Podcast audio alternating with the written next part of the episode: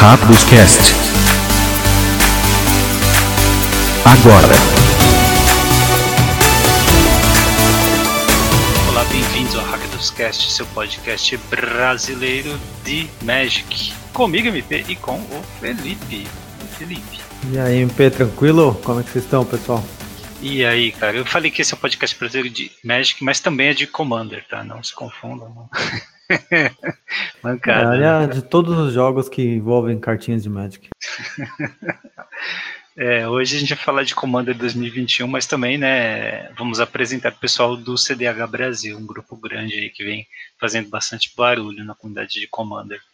Uh, mas isso é lá na fase principal. Antes disso, tem as notícias aqui. A gente preparou uma pauta cheia de coisinhas para comentar. Primeira coisa, uma notícia boa, viu, Felipe? A Wizards deu aqui alguns códigos de booster de Strixhaven no Arena para compensar a falta de early access. Então nós vamos sortear alguns e já soltei um tweet, uma postagem no Instagram e outra no Facebook, duas no Facebook, né? Uma no perfil e outra na página do Hack dos Cast no Facebook. É só comentar qualquer uma ou todas essas postagens com a sua carta preferida de Strixhaven e você já está concorrendo ao sorteio que vai ser lá na sexta-feira. Vamos sortear esses códigos aí é, para as pessoas, tá? Obrigado ao Wizard por ter fornecido e é, aproveitem aí. Quanto mais posts, quanto mais é, posts diferentes você comenta, se você tem também. Quem quiser completar a coleção aí, um booster não é muita coisa, mas ajuda, né? É de graça, melhor que ah, nada. Sempre ajuda. Corram lá e vai que pega aquela carta e não precisa gastar a wildcard. É. Eu só, eu só espero que, assim, pessoas tenham um bom senso, né, de também seguir, né, não adianta nada comentar lá, curtir o post e não seguir a gente, tipo, no Twitter ou no Insta, né. Dá pra ver que a pessoa tá sendo aproveitadora, né, Felipe? Não é assim, tem que dar uma força pra gente. Quanto mais gente seguir, mais, é, é, mais volume a gente tem né, para mostrar. Acho que as pessoas não têm noção, mas é, muita gente acaba descobrindo o podcast por causa dessas postagens, então realmente ajuda bastante ter gente seguindo. Quando a gente vai mostrar nosso trabalho para alguém, né, criar um media kit, conversar com a Wizards, o número de seguidores é uma, uma coisa importante também, relevante. Então isso é uma Sim. forma de nos ajudar.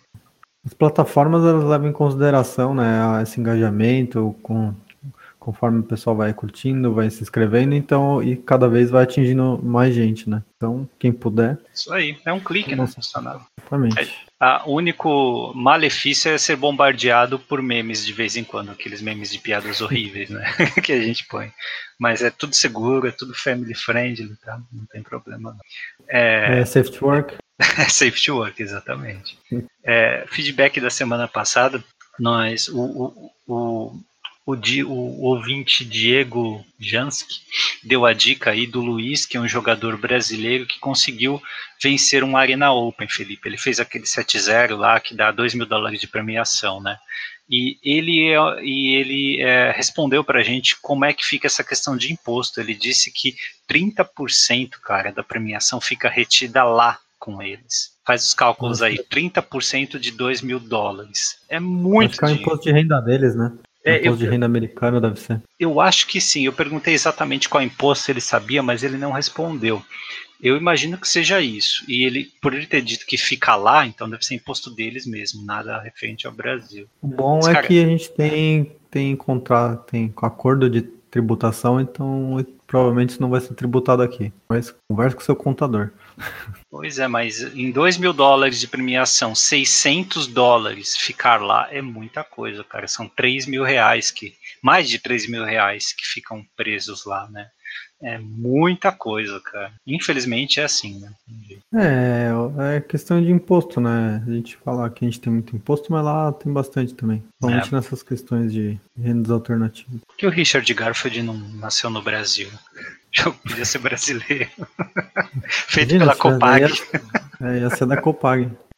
Ou ele, ou, ele, ou ele ia ser a Copag, né? O Brasil é que distribui Magic pro mundo, já pensou? É, é ou podia ser. Ah, o, não ia ter Copag, porque ia ter Richard Graft Corporations. É, ia ter. A estrela ia comprar. Ainda existe estrela? Cara, não sei, cara. Depois da pandemia não sei mais nada, cara. Já pensou? Não sei nem se existe banco imobiliário ainda. Falando em Hasbro, né? Lembra de Monopoly Banco Imobiliário. Bom, o último feedback é do Joel, nosso ouvinte e apoiador. Ele disse que aquela música da Mila, eu acho que é Ilha do Sol, ou Ilha Praia do Sol, não lembro.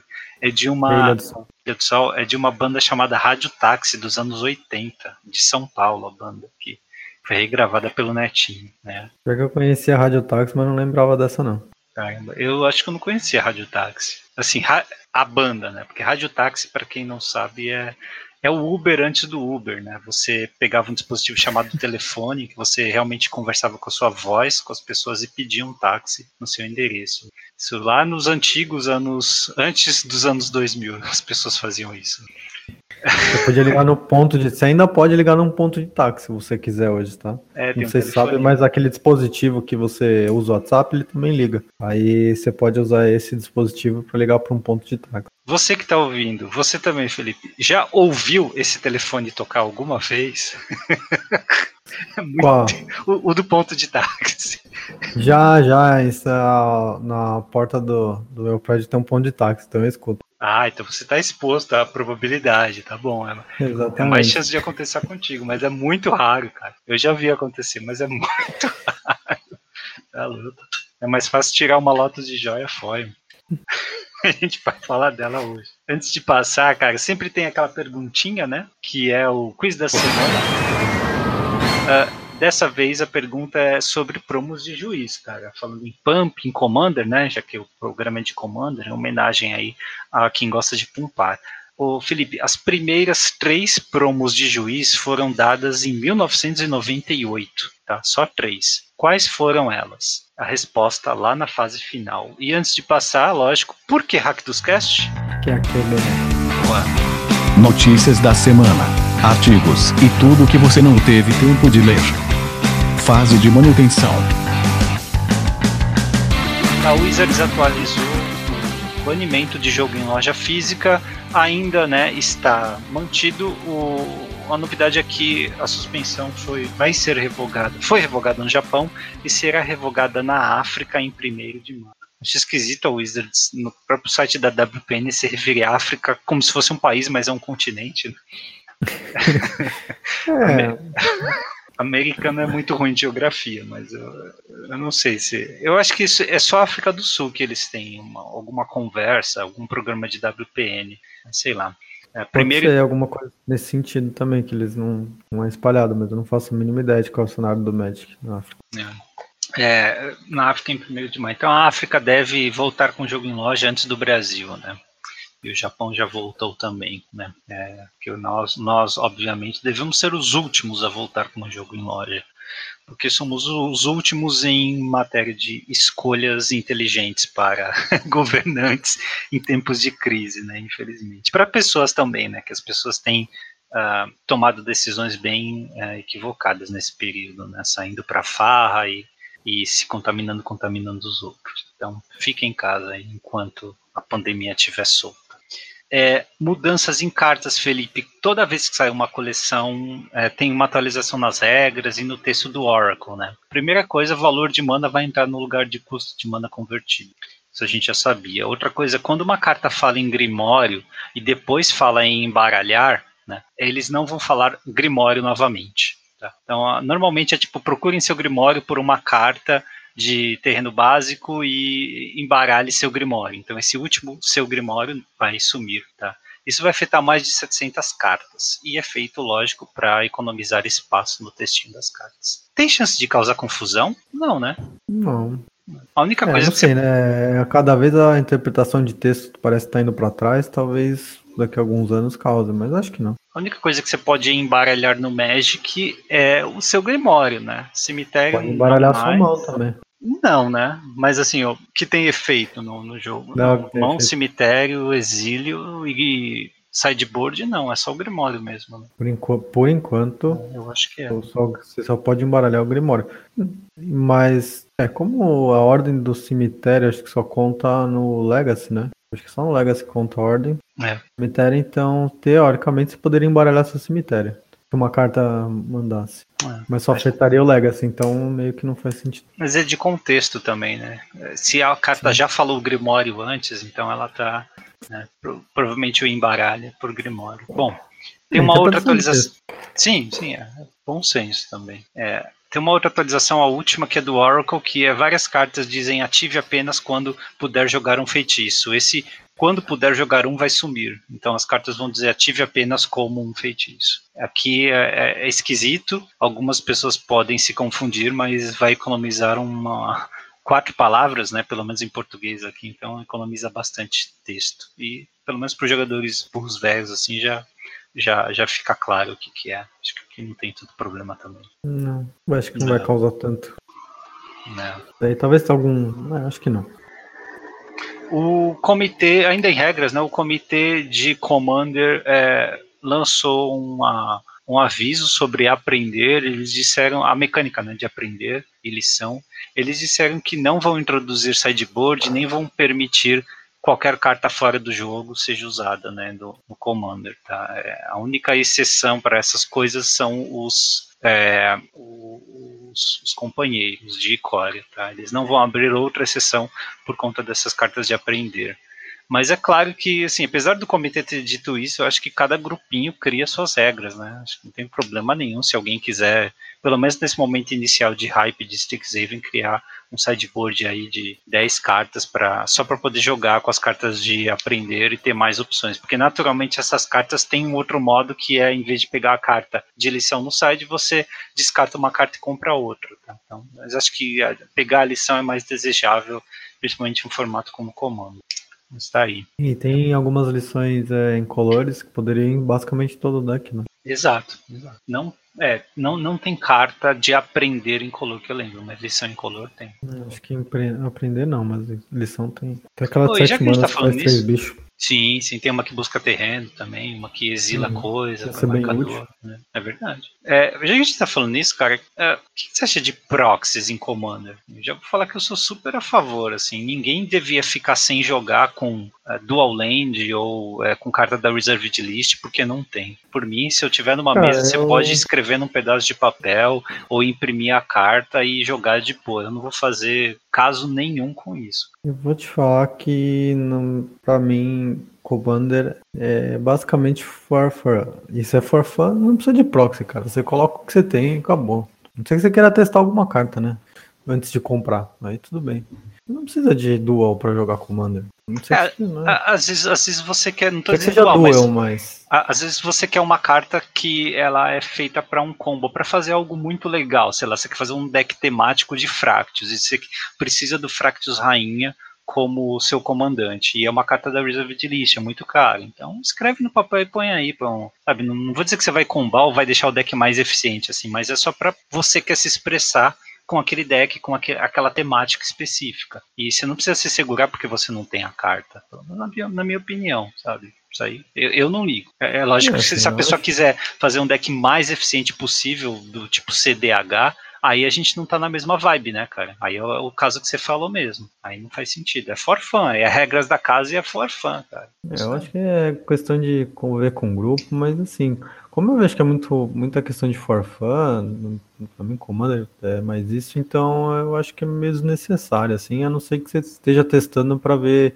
se gosta da carta no seu baralho específico. É, é bem pé no chão essa sua visão, gostei também. Falando em pé no chão, o Migo Cheiras, que veio aqui semana passada, ele soltou um artigo na Cards Helm é, sobre esboços iniciais do draft, dos arquétipos de draft de Strixhaven, né? Inclusive ele explora um pouco mais sobre o que ele falou aqui de cada guilda, né? Ou cada escola, cada dupla de cor ter mais de um arquétipo. Né? Você pode ter é, uma pegada diferente, apesar de usar as mesmas cartas, a forma como você usa e até a ordem de pique que você tem para essas cartas da mesma guilda muda dependendo de qual deck você está fazendo, né? Entre, até os payoffs e os enablers também mudam para cada um, para cada tipo. Então é interessante ler o artigo para quem quiser e também acompanhar o amigo Chega lá, porque ele sempre está postando conteúdo novo, atualizando a noção dele de, de formato de draft. É, e uma coisa que eu estava reparando aqui sobre o formato, Felipe, é como a Wizards foi genial em diferenciar as guildas, cara. É, em Ravnica, a grande diferença das guildas é mecânica. Né? Você percebe mecanicamente que cada dupla de cor funciona diferente. Uh, pode, isso gera certos desequilíbrios, porque algumas mecânicas são melhores do que outras. Em Strixhaven, mecanicamente, toda a coleção é igual, todas as guildas são iguais, todas as duplas de cores ganham cartas que, com aprender, ganham lições e ganham cartas com mais difícil, né? ela está bem simétrica nesse sentido. Para quem tem toque é uma maravilha olhar esses ciclos assim, tá tudo cinco cartas, sabe, bonitinho. É, mas a forma de jogar, o, os enablers, né, de uh, o que acontece no mais difícil ou o que que a carta faz além de aprender, né, é o que muda de guilda para guilda. Então, para mim, eles foram geniais em fazer isso. Eu ainda não sei se é o suficiente para dar para realmente diferenciar uma da outra, mecanicamente falando, né? É, eu, eu, eu gosto, estou muito acostumado com a forma de ver de Ravnica, em que cada guilda tem ali um jeito de jogar e uma mecânica diferente, sabe? Mas é uma coisa interessante de ver, é, apesar de você olhar assim a coleção, não tem nada específico de é, mecanicamente falando de cada guilda, né? Elas é, jogam muito nome, diferente. Né? Tem mais sem, tem meio que tem, mas é, não tem nome, né? Não tem um. É. Né? Você tem uma tem lá, né, o Ganha-Vida, o Ramp. Exilar carta do cemitério, deixar né, a carta sair do cemitério, tem o Hold. É, tem os, tem os seus suas mecânicas tal, os efeitos, os combinhos, mas não é, não tem um nome na carta, né, alguma coisa. Isso perde um pouco o flavor, né? Se você vê assim, você, você dá uma ah. a guilda que mexe com cemitério, BG, aí você pega a mecânica e dá o nome de uh, como é que é o nome? Scavenge, é Scavenge? Acho que é Scavenge, lá do Falros, né, da segunda visita à Ravnica, né? Tem a ver com a guilda, sabe? A mecânica, o nome, a forma como funciona, né? Tem tudo a ver com a guilda. Aqui não, né? As palavrinhas, as mecânicas são todas as mesmas. Nossa. Muda assim, a forma de jogar. Não, mas é uma escola, né? Eles estão aprendendo ainda. pode ser, pode ser. Mas eu achei genial a forma como eles conseguiram realmente é, diferenciar as guildas assim, né? Eu ainda tenho que jogar mais de draft, cara. Ainda falando em formato Não limitado. Chegou nos 300 uma... ainda. Não.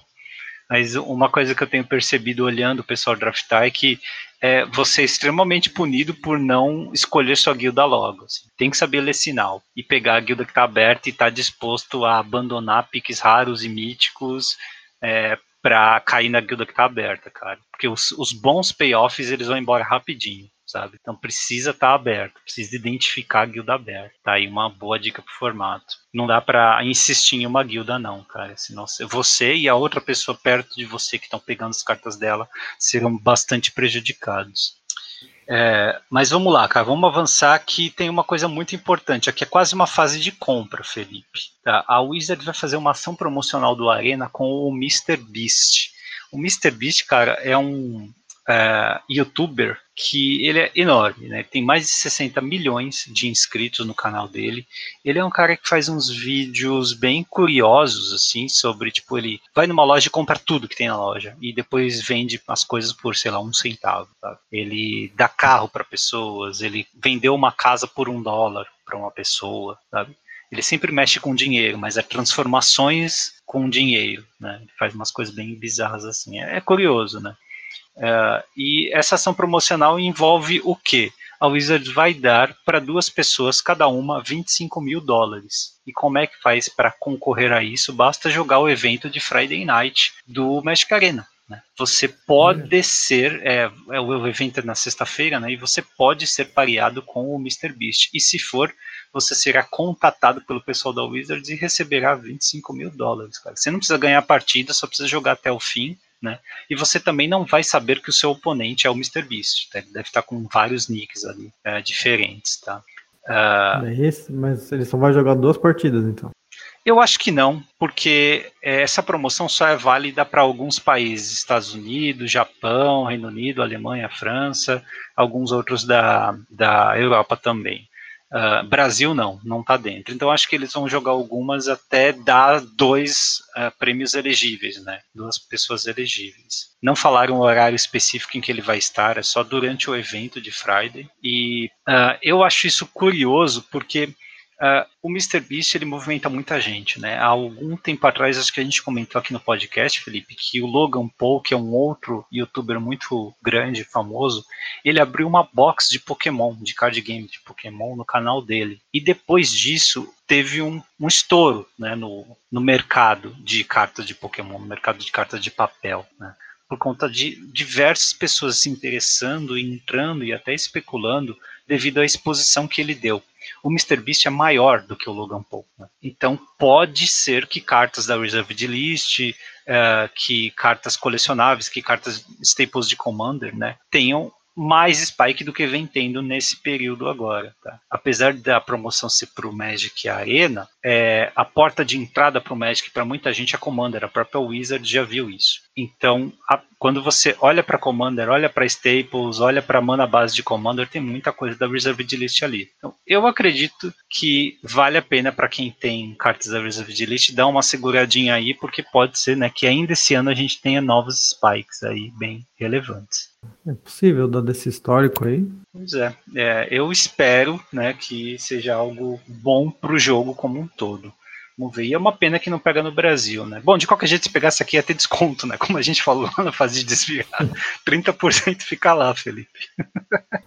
É. Mas não tem problema. Se me derem 25 mil dólares, pode ficar 30% lá, não ia Bom, me importar. É verdade, é verdade. Eu também. 17.500 dólares, né? É muita grana nem substituíram nada para prêmio aqui. Simplesmente, né, você, se você não está aqui, você não está nesses países aqui, você não é elegível. Ó, oh, mas dica, para quem tem tá Portugal, Portugal é elegível, tá? tá aí. Oh. É, que mais? As tokens de Strixhaven e de Commander 2021 foram ah, lançadas aqui, né? Tem um artigo mostrando todas elas pela, pela Wizards. É bonito, como sempre, né? As artes são bonitas, tem algumas coisas exóticas aqui, coisas que nunca saíram. Ficha de peste, por exemplo, a gente nunca teve. Fractal também, acho que a gente nunca teve. Tem umas fichinhas dupla face aqui em produto de Commander, tá? Então tá aí, tem várias. Vou deixar o link aqui para quem quiser apreciar. Tá? Tem até a ficha de Eldrazi aqui, porque deck de Commander tem Eldrazi. Uh, e uma coisa curiosa, cara, a gente não sabe se é spoiler de Secret Lair, ou se é spoiler de uma outra ação promocional, ou se não é nada disso, tá? Mas é, o, no, alguém uh, cutucou ali o, a, a database do Magic Online e encontrou imagens com o frame das Masterpieces de Strixhaven em outras cartas, em todas as Shocklands e também algumas outras cartas aqui como Always Dust, é, Afogar no Lago, é, Identidade Fraturada e Fracturing Gust, que é uma carta antigona lá que destrói artefatos e encantamentos, uma carta é, é branca e verde. Uh, o pessoal está especulando que é possivelmente né, é a ação de um Secret Lair que está vindo aí, tá? que vai replicar esse frame dessas masterpieces aí. Então, pode ser que tenha mais versões pimpadas de Shocklands e também de cartinhas boas como Always Dust e Identidade Fraturada, tá? Será que não pode vir no D&D, não? Pode ser, cara. Pode ser boost, cada booster de D&D com essas, será? Imagina. É. Ah, de Modern Horizons 2? Pode ser Modern Horizons 2, é verdade, verdade. Mas como simplesmente pescaram né, as imagens do Magic Online, não é nada oficial da Wizards. Assim. Pode ser simplesmente uma coisa só do Magic Online, que a gente já teve, né? Carta promocional com arte diferente, tudo apenas no Magic Online. Mas fica aí a especulação. O que mais? Ah, já que estamos falando do mal, vamos para o Magic Digital. Então, ainda no mal, eles fizeram uma atualização, eles vão remover aquele placar de líderes do dos challenges e aqueles pontos que eles dão também, tá? Que aí, se eu não me engano, isso aí te catapultava os líderes, né? Eram catapultados para um outro evento, cara, aquele showcase em que eles podiam ganhar mais prêmios ainda. Mas de acordo com eles, esses pontos eram para recompensar os jogadores por resultados consistentes, né? Só que agora é, eles querem que os jogadores foquem em menos eventos, só que esses eventos sendo mais importantes. O que é curioso, né? Porque a Wizards ganha por cada evento que os jogadores pagam para entrar. Então eles não querem que eles joguem tantos eventos, é estranho. Eles também disseram é que. Oi? É estranho mesmo. Pois é, é, eles disseram que isso. É, o sistema atual ele incentiva o mesmo jogador a jogar tipo 12 challenges no mesmo fim de semana, uma coisa absurda, assim. É, para poder ficar acumulando pontos e ganhar acesso aí aos, aos, aos eventos. Então eles não querem esse tipo de coisa, tá? Então, tudo bem.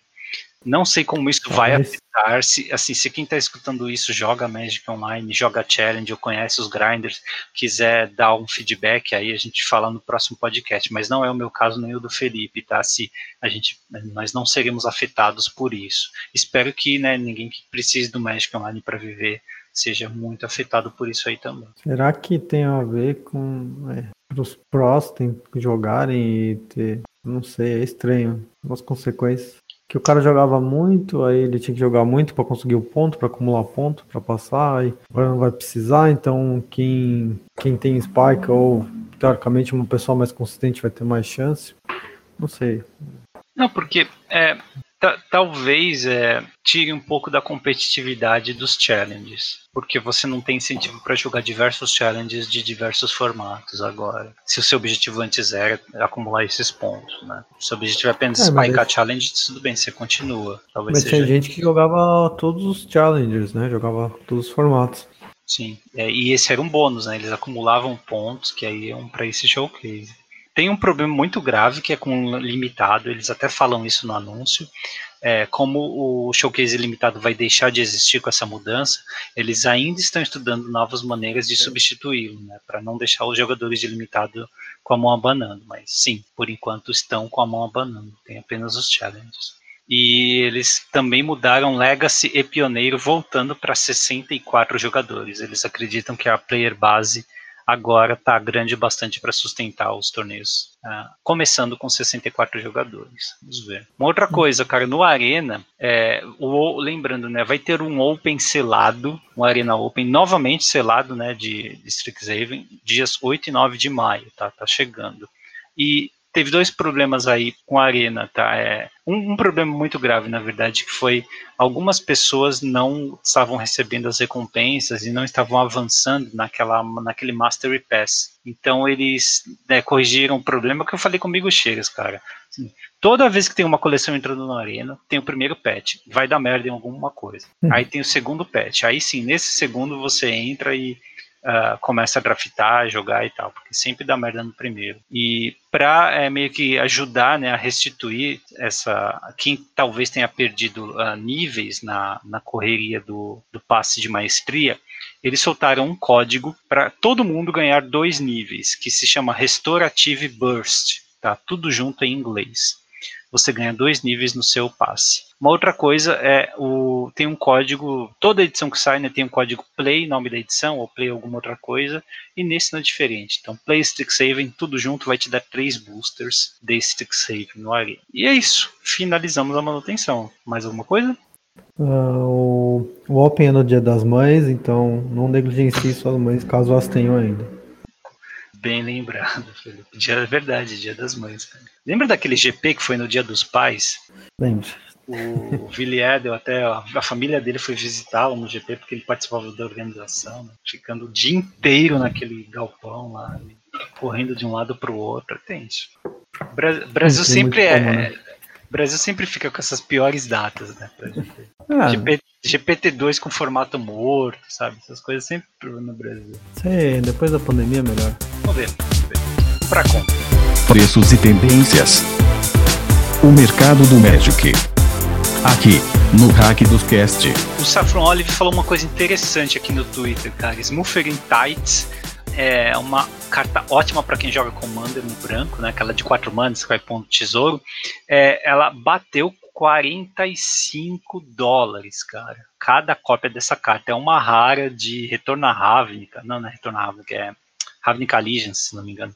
É, é do Nova Ravnica aí.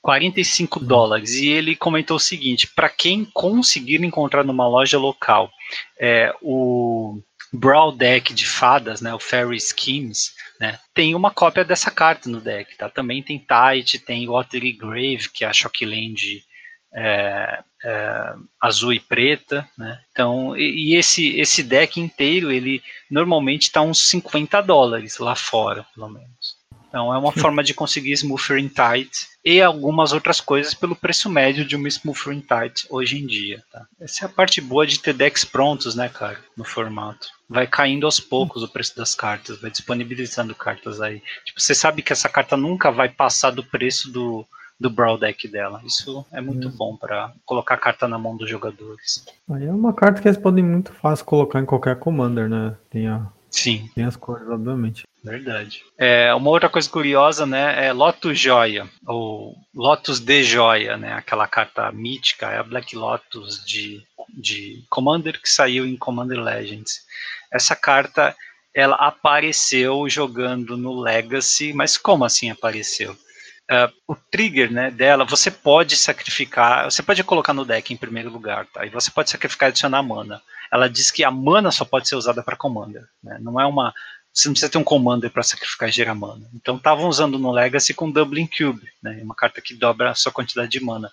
E quando ele dobra essa quantidade, ele não olha a restrição da mana. Então você acaba conseguindo gerar mana com ela. Mas não é nada que vence, que fez top 8 de challenge, nem é, é, quebrou o formato. É mais uma coisa memística aqui que apareceu. Tá? E para quem não sabe, né, a Lotus de Joias, é, ela, você consegue ela por menos de 400 reais nas lojas mais baratas da liga, tá? O preço médio dela ali passa dos 450, tá? É, é uma carta que já custou 700 logo que lançaram, você lembra disso? Lembro. Aquele exagero, né? 400, 700 reais em uma única carta de uma coleção que né, nem tinha saído na, na época. E é, eu, eu, vou até perguntar pro pessoal, a gente ainda vai gravar com eles, né? Se a carta é tudo isso mesmo, tá? Mas mesmo assim, cara, quase, né? teve pouca, né? Tô olhando aqui, 600 reais por uma carta, cara, não vale isso. Não, é que teve pouca, pouca, pouca quantidade, né, na verdade. Não, teve pouca aberta, porque é Commander Legends. Mas eu, será que teve pouca mesmo? Porque o pessoal abriu bastante Commander Legends, cara. Ah, não sei, pra segurar esse preço. Tô vendo aqui uma loja com sete cópias, a Inside Game, sete cópias dessa carta. Cada uma 440 reais. Eles. Acho que. É que né, mesmo assim, eu acho, eu acho que é exagero, mas. Pra uma carta que tá aí, sabe? A gente não tá falando de uma carta da Reserved List, de uma roda da fortuna, por exemplo. Mas enfim, isso é uma é, curiosidade. É uma tá jogando pode ser lançada em qualquer, né? Sim, sim. Qualquer produto de Commander, Commander pode. pode jogar. Exato. Ah, 5 decks de Commander, 5 dessa aí, um cada deck. Exato. É, uma única carta aqui que estão especulando é Life Gift. Life Gift é uma carta antiguinha, verde, que ganha vida. Assim, nada muito interessante, mas o pessoal do Command Zone chegou a mencionar essa carta em uma transmissão. Né, e é, só tem. Ela é rara de. É, traidores de Kamigawa. Então, lógico, uhum ela nunca teve, nunca foi lançada, né? então lógico que é, é, um alvo de especulação. Então assim que eles mencionaram, o pessoal começou a especular. Só que esqueceram que tem alternativas melhores para aquilo que ela faz, né? Um encantamento verde de três manas que quando você dropa uma lenda em jogo você ganha de vida. Tá? Tem alternativas melhores. A carta não é tudo isso, é uma armadilha de acordo com o gênio lá do Reddit, né? O pessoal que fala de finança. É, e é, não é para levar a sério esse spike, não. Ela subiu sete vezes de preço em uma semana, Felipe chegou a custar 15 dólares. Buyout, né? Com certeza. É. Rara, do bloco de Kamigawa, sem reprint, é muito fácil de você visar as poucas lojas que tem e fazer buyout. É, tinha pouca coisa, né? É. Tem muito, quando tinha, não, ninguém prestava muita atenção. É, é cartinha zoada mesmo. Bom, e os lançamentos, cara? Se quiser inventar aí, né? No papel tá chegando também, Commander 2021 também. E o próximo oficial, pelo menos, é o Modern Horizons 2, de 4 a 10 de junho chegando. Então é isso. Vamos pro combate. Decks de destaque. Agora, na fase de combate. Começando o combate com tweet curioso do, do Bolovo, né, o Thiago Saporito, ele disse: Minha mulher grávida de nove meses ganhou um PTQ selado de 330 jogadores. E mesmo assim tá emburrada porque jogou a última partida de um challenge e perdeu. Nós nunca estamos satisfeitos, né? É, exatamente. O, as memórias boas ah, passou. Um segundo depois já, já passaram. pois é. Mas é, eu, eu, esqueci o nome da esposa dele, acho que é Marcela, então parabéns aí para ela. Uh, por ter conquistado né, o, o, PTQ. Eu não sei quando foi esse PTQ. Você está falando de um PTQ antigo aqui. Acho que é de um PTQ antigo, mas é curioso. Não sei. O, o, vamos dar uma olhada rapidinho no histórico, cara. É o formato mais legal do Magic atualmente. É muito uh, diverso, né? Uh, graças a 60, não, é, não é 63, é 63 menos 7, né? 56 masterpieces que entraram agora com Strixhaven e as próprias cartas de Strixhaven, né? Que tem é, provocado aí vários combos. É um formato bem comboso agora, você pode fazer Storm, né? tem cartas como Brainstorm e Faithless Looting que ajudam muito decks de Fênix e decks que querem jogar muitas cantrips. Uh, eu vi gente usando o Magma Opus, que é uma cartinha tipo um, um um ultimato novo, né? Que você pode pagar duas e descartar para criar um tesouro. E aí você pode acelerar o seu mecha no Titã Azul e recastar o Magmopus do seu cemitério, que é uma beleza também. Então tem várias formas de aproveitar esse Trick Saving no histórico, né? Tá naquela fase do formato em que ele está crescendo, mas não está absurdo como o Modern ainda. Então dá para brincar bastante. É, você também viu umas coisas curiosas, né, cara? É, do, a coisa mais interessante ali que eu vi do, no histórico foi o, um joguinho ali do pessoal do Nassif, né? Usando o Dar Branco ali pra tirar o, a questão da Fênix, né? Dar e... Branco é esse incomum, de, é um Mind Rot que exila cemitério do jogador também. Isso, ele dizer, descarta dois cards, né? O jogador alvo escolhe, descarta dois cards, e aí ele exila o cemitério. Então ele basicamente estava fazendo descarte, descarte, descarte e dar branco. Nice. Então, claro, né? É, então ele bota os bichinhos que descartam, né? Tem um que é, é duas manas, você olha e descarta, e acho que tem um de, de party que você olha o número da mão, igual de parte, e descarta uma carta do que o cara revelar.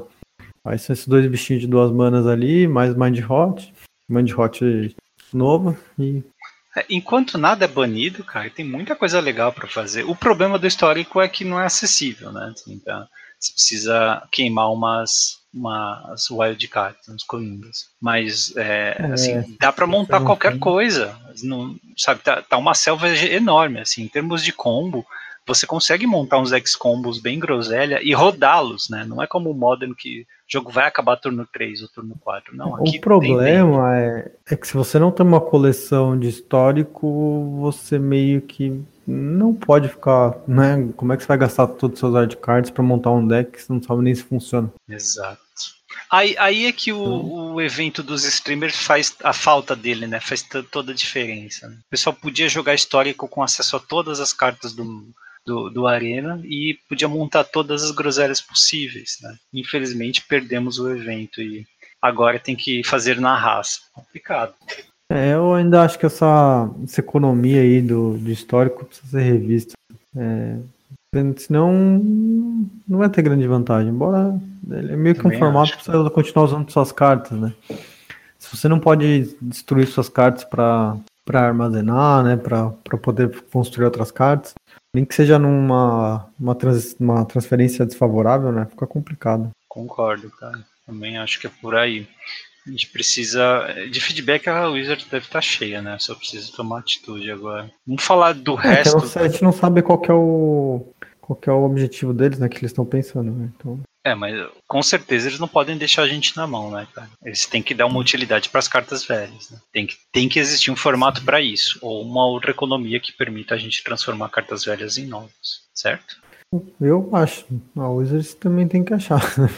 É. não, não adianta muito. É. É, por aí. Bom, é, vamos falar dos outros formatos aqui. É, Strixhaven teve um baixo impacto no Standard. Se você olhar o último challenge aqui do MOL, né, todos os decks já são conhecidos. O único deck que está usando é, cartas de Strixhaven aqui no último challenge que eu vi é o que ficou em sexto lugar. É um deck de Rogues. Tá? A pessoa já está acostumada com o deck de Rogues do Standard, o UB Rogues e tá usando uma ou outra carta, tipo Baleful Mastery, que é aquele removal preto que você pode pagar duas em vez de quatro, né? E aí exila a criatura ou planinal.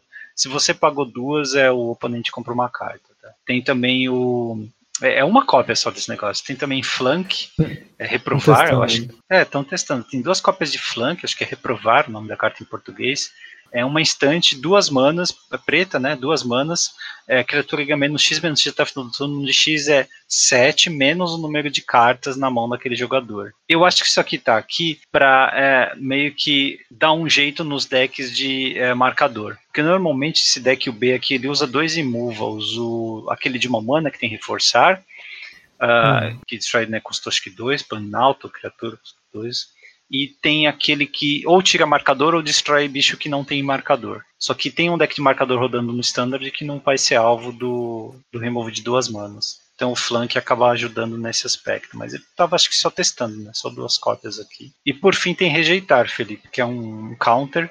É duas manas, é um counter azul de duas manas. Anula a criatura ou planalta menos que pague três. E se a carta for anulada, ela é exilada, em vez de ir pro cemitério. E exilar hoje no standard é muito bom, né? Contra Croxa e contra outras cartinhas que você não quer que voltem mesmo. Mas só isso, cara. O resto do top 8 não tem novidade no main deck, tá? É, não sei. O pessoal acho que tá testando aquela. o comando, né? Comandinhos ainda. Eu vi o comando o R, cara, o comando Prismari. Que é... é, o R eu acho que é o que mais vai jogar, né? Porque ele é bem parecido com o Electrolyte, é sempre útil, né? É. Se você olhar, teve uma Magic League, os jogadores da MPL e da Rivals, né, jogaram esse primeiro fim de semana com, com o Six Haven. E o metagame, se você olhar aqui, não tem nenhum arquétipo novo. Tem uma outra carta, talvez, nesses decks. Mas pelo que eu vi aqui, é tudo coisa que a gente já conhecia. Tipo, o deck mais jogado, Dimir Rogues empatado com Temur Aventuras, depois Gru Aventuras, Sultai Ultimato e Reciclar. Então, não tem, né? Não tem grande novidade, não. O que a gente pode ver. Um pouquinho. É, tem, acho que tem que esperar também, tem que esperar para amadurecer esse formato. Que a gente tem também é, Pioneiro, eu dei uma olhada no último challenge Pioneiro, Felipe. Zero cartas de Stick Save no main deck deles. Nem o deck de Nive Mizzet Reborn, que pode colocar uma ou outra solta ali para testar, apareceu nada, cara. É, não sabe o que vai rolar nesse Pioneiro aí não. Bom, não, é que alguma edição tem que ser por level baixo, né? Não dá pra todas serem uma, uma Eldraine. Eu acho que é o jeito. Mas Modern, cara, tem. Eu encontrei aqui no último top 8 do, do último challenge, tem dois decks com, é, com, com, cartas de Strixhaven, né? Já ganhou do, do, do Standard, já mais impacto no Modern do que no Standard. Quais são os dois? O segundo lugar é um deck de Death and Texas com 3 PVs, e quarto lugar é um Dredge, que tá com quatro Discoveries, né? Que é aquela cartinha é, vermelha e branca que você descarta duas e compra uhum. três, né? E ganha dois de vida. Então é. Achei... o PV é muito útil nesse tipo de deck, né? Então acho que era bem. Era esperado que ele seja, fosse usado, né? É, eu esperava que ver testes com ele, né? Deck com Vial, né? Uhum. Também é legal. E ele é, é melhor do que a gente pensou. né? Talia Vial, isso. Ele é melhor do que a gente pensou também, cara. Jogaram ele contra mim. Não, é bom. É. Bota naquela shell de, shell de Stoneforge com Talia, ele é bem forte. E, tipo, você Atrasa o turno que você precisa. Você remove o PV, a, a restrição continua. Né? É, uhum. Você ainda precisa pagar duas a mais, a restrição fica na carta. Então, de qualquer jeito, você tem que remover o PV, porque é, ele é 3-1 voar, ele vai te matar. Então, fica meio que, hum. você fica meio que pressionado, né? No Legacy teve também, acho que isso já era previsto, né? Mas no top 8 do Challenge, quarto lugar, veio um deck de combo, cara. Adivinha o combo? É com a Correntes, né? É, a gente comentou algumas vezes aqui, né? O, o Aprendiz de Witterbloom e a corrente de Smog. Né? Você pode ficar copiando infinitamente, tá? A pergunta é, tá usando o bichinho branco que ganha mais 2 mais 2? Não, Tá? É um deck uh, Sultai, tá? É uma shell aqui meio que controladora, né? Força da negação, força de vontade, Daisy, Brainstorm. É, tem os removals, né? Decaimento abrupto, Touch Seize também para descartar e tal. E se não der pro combo, ele vai matar com o quê? Com Delver, tá? Tem quatro Delver, dois Snapcaster, um Goif, dois Urus e o combo, cara. O combo tá solto numa Shell Sultai de Delver aqui. É isso. Acho justo. É, só uma, uma curiosidade: tem duas correntes de smog e quatro aprendizes. Mesmo que você não consiga fazer o setup do combo certinho, né? Eu não tenho tanta confiança para combar. É, quatro aprendizes é um bicho duas manas 2-2 e que no mais difícil drena um do oponente. E é um deck com 18 instantes e 10 feitiços. Tá? Várias é um clássico Delver que. Clássico Delver, que é Delver com um monte de, de mágicas. Exato, assim, é, é um bicho que eu consigo ver drenando aí 5 de dano fácil de um oponente. Fácil, fácil. Ah, e é isso, cara, é o último deck que a gente que a gente viu aqui, assim, o zero do Pioneiro que ficou engraçado. É, Pioneiro aí tá meio estranho, né? Foi, Mas... Foi meio nerfado, foi nerfado com a pandemia. Mas fica tranquilo, a gente vai continuar monitorando o formato para ver o que acontece nas próximas semanas. Até porque o pessoal ainda vai ter acesso a mais cartas, né? Com certeza. Então bora lá passar de fase. Fase principal. Toda semana um tópico diferente. Entrevistas. Top 10. Histórias. Odeco, Flávio, bem-vindos ao Hack dos Cast. Muito Obrigado. Bom, peguem um pão de queijo aí, um cafezinho que o Teobaldo vai servir, fiquem à vontade. Sintam-se como se estivessem na casa de vocês. Show de bola. Pão de queijo eu adoro, cara. Adoro pão de queijo. de queijo. A gente brinca, zoa com Minas Gerais, né? A terra do pão de queijo, mas todo mundo adora pão de queijo, né? Ah, minha... como não gostar de pão de queijo. É. Minha esposa é mineira, então. Oh, pão de queijo. Minha... Se a gente estivesse gravando no estúdio, já sei o que, o que seria o snack de preferência, então, do pessoal é. do CDH Brasil. Minha, minha mãe é de Minas também, então, cara, sempre tem. Minha, minha, minha família sempre traz coisa de Minas pra cá, que, um queijinho, um, um doce de leite, então, coisa que a gente está acostumado. Sempre tem em casa. Oh, delícia.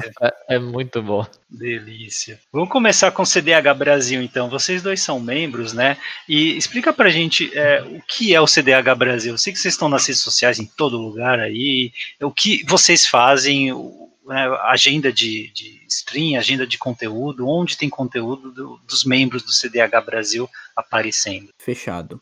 É, bom, vamos lá. O que é o CDH Brasil? O CDH, para quem não conhece, é Commander competitivo. E não é competitivo só em termos de torneio. O pessoal, quando ouve é, competitivo, né, pensa bastante em torneio. Tem torneio, mas também não, não é só isso, entendeu? É mais. É, o competitivo é mais na forma que você quer jogar o, o Commander, né? A gente quer jogar o Commander com power level mais alto possível. E, esse é o sentido de competitivo é, dentro de, de CDH. Jogar com as cartas uhum. mais fortes, jogar de maneira otimizada, é, vale tudo, vale Land Destruction, vale combo, é, vale counter, vale tudo que o pessoal às vezes tem um pé atrás um pouco mais no Commander casual, no Commander competitivo não tem tanto. A gente quer somente que você jogue buscando a vitória. E o CDH. Cuidado que nesse, assim, nesse podcast, quando, quando você fala que vale tudo, o pessoal pode entender errado, porque tem umas mentes bem sujas, assim. Ah, que, tá? Sim.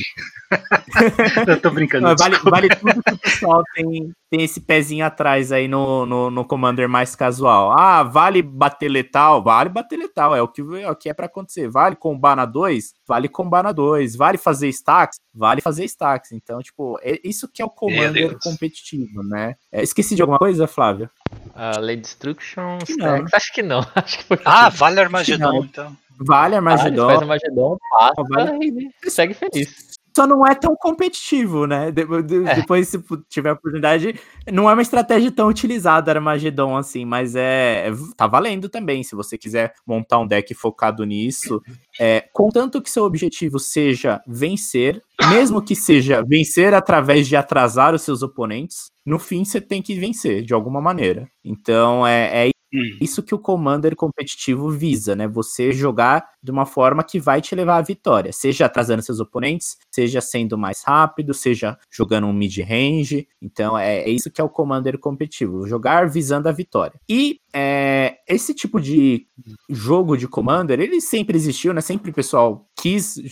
Tem, sempre tem gente que quer jogar com carta forte, com carta boa, né? Mas ele começou a ficar mais popular de 2015, 2016 para cá. E aí é, surgiu alguns criadores de conteúdo gringos, né? Dentre eles, posso citar o, o Laboratory Maniacs, os, os, maníacos do laboratório, né? Teve também o, o Teen Turn Tree, é, Spike Feeders, Playing with Power. Foram criadores de conteúdo pioneiros em Commander competitivo. E a gente viu ah, que, tá. pô, tem esse conteúdo lá fora e não tem aqui no Brasil. Então, lá por volta de 2018, começou a surgir uma organização aqui no Brasil. É, tava rolando tanto lá em Brasília, principalmente, quanto aqui em São Paulo, que é da onde eu e o Flávio somos. É, é, dois grupos separados com o mesmo objetivo, pensando em organizar o Commander, organizar alguma coisa relacionada ao Commander competitivo no Brasil. Então, o Matheus Nogueira ele é de Brasília, ele criou o CDH Brasil, um grupo no Facebook para trocar ideia, trocar figurinha, discutir sobre comando competitivo, etc. E aí é, eu tava criando um grupo aqui em São Paulo também, eu falei, pô, cheguei no Nogueira e falei, olha, é, não, acho que não faz sentido a gente ter dois grupos separados, vamos unir, vamos concentrar o conteúdo tudo em um lugar só, etc. E a gente se juntou e eu, eu virei administrador lá do grupo dele e E basicamente foi assim que surgiu o CDH Brasil. Aí organizamos Desculpa, alguns De- Deco, torneios nesse. Ah, Oi. Desculpa, Deco, antes disso, a cena de, de Commander competitivo aqui tinha torneio regular.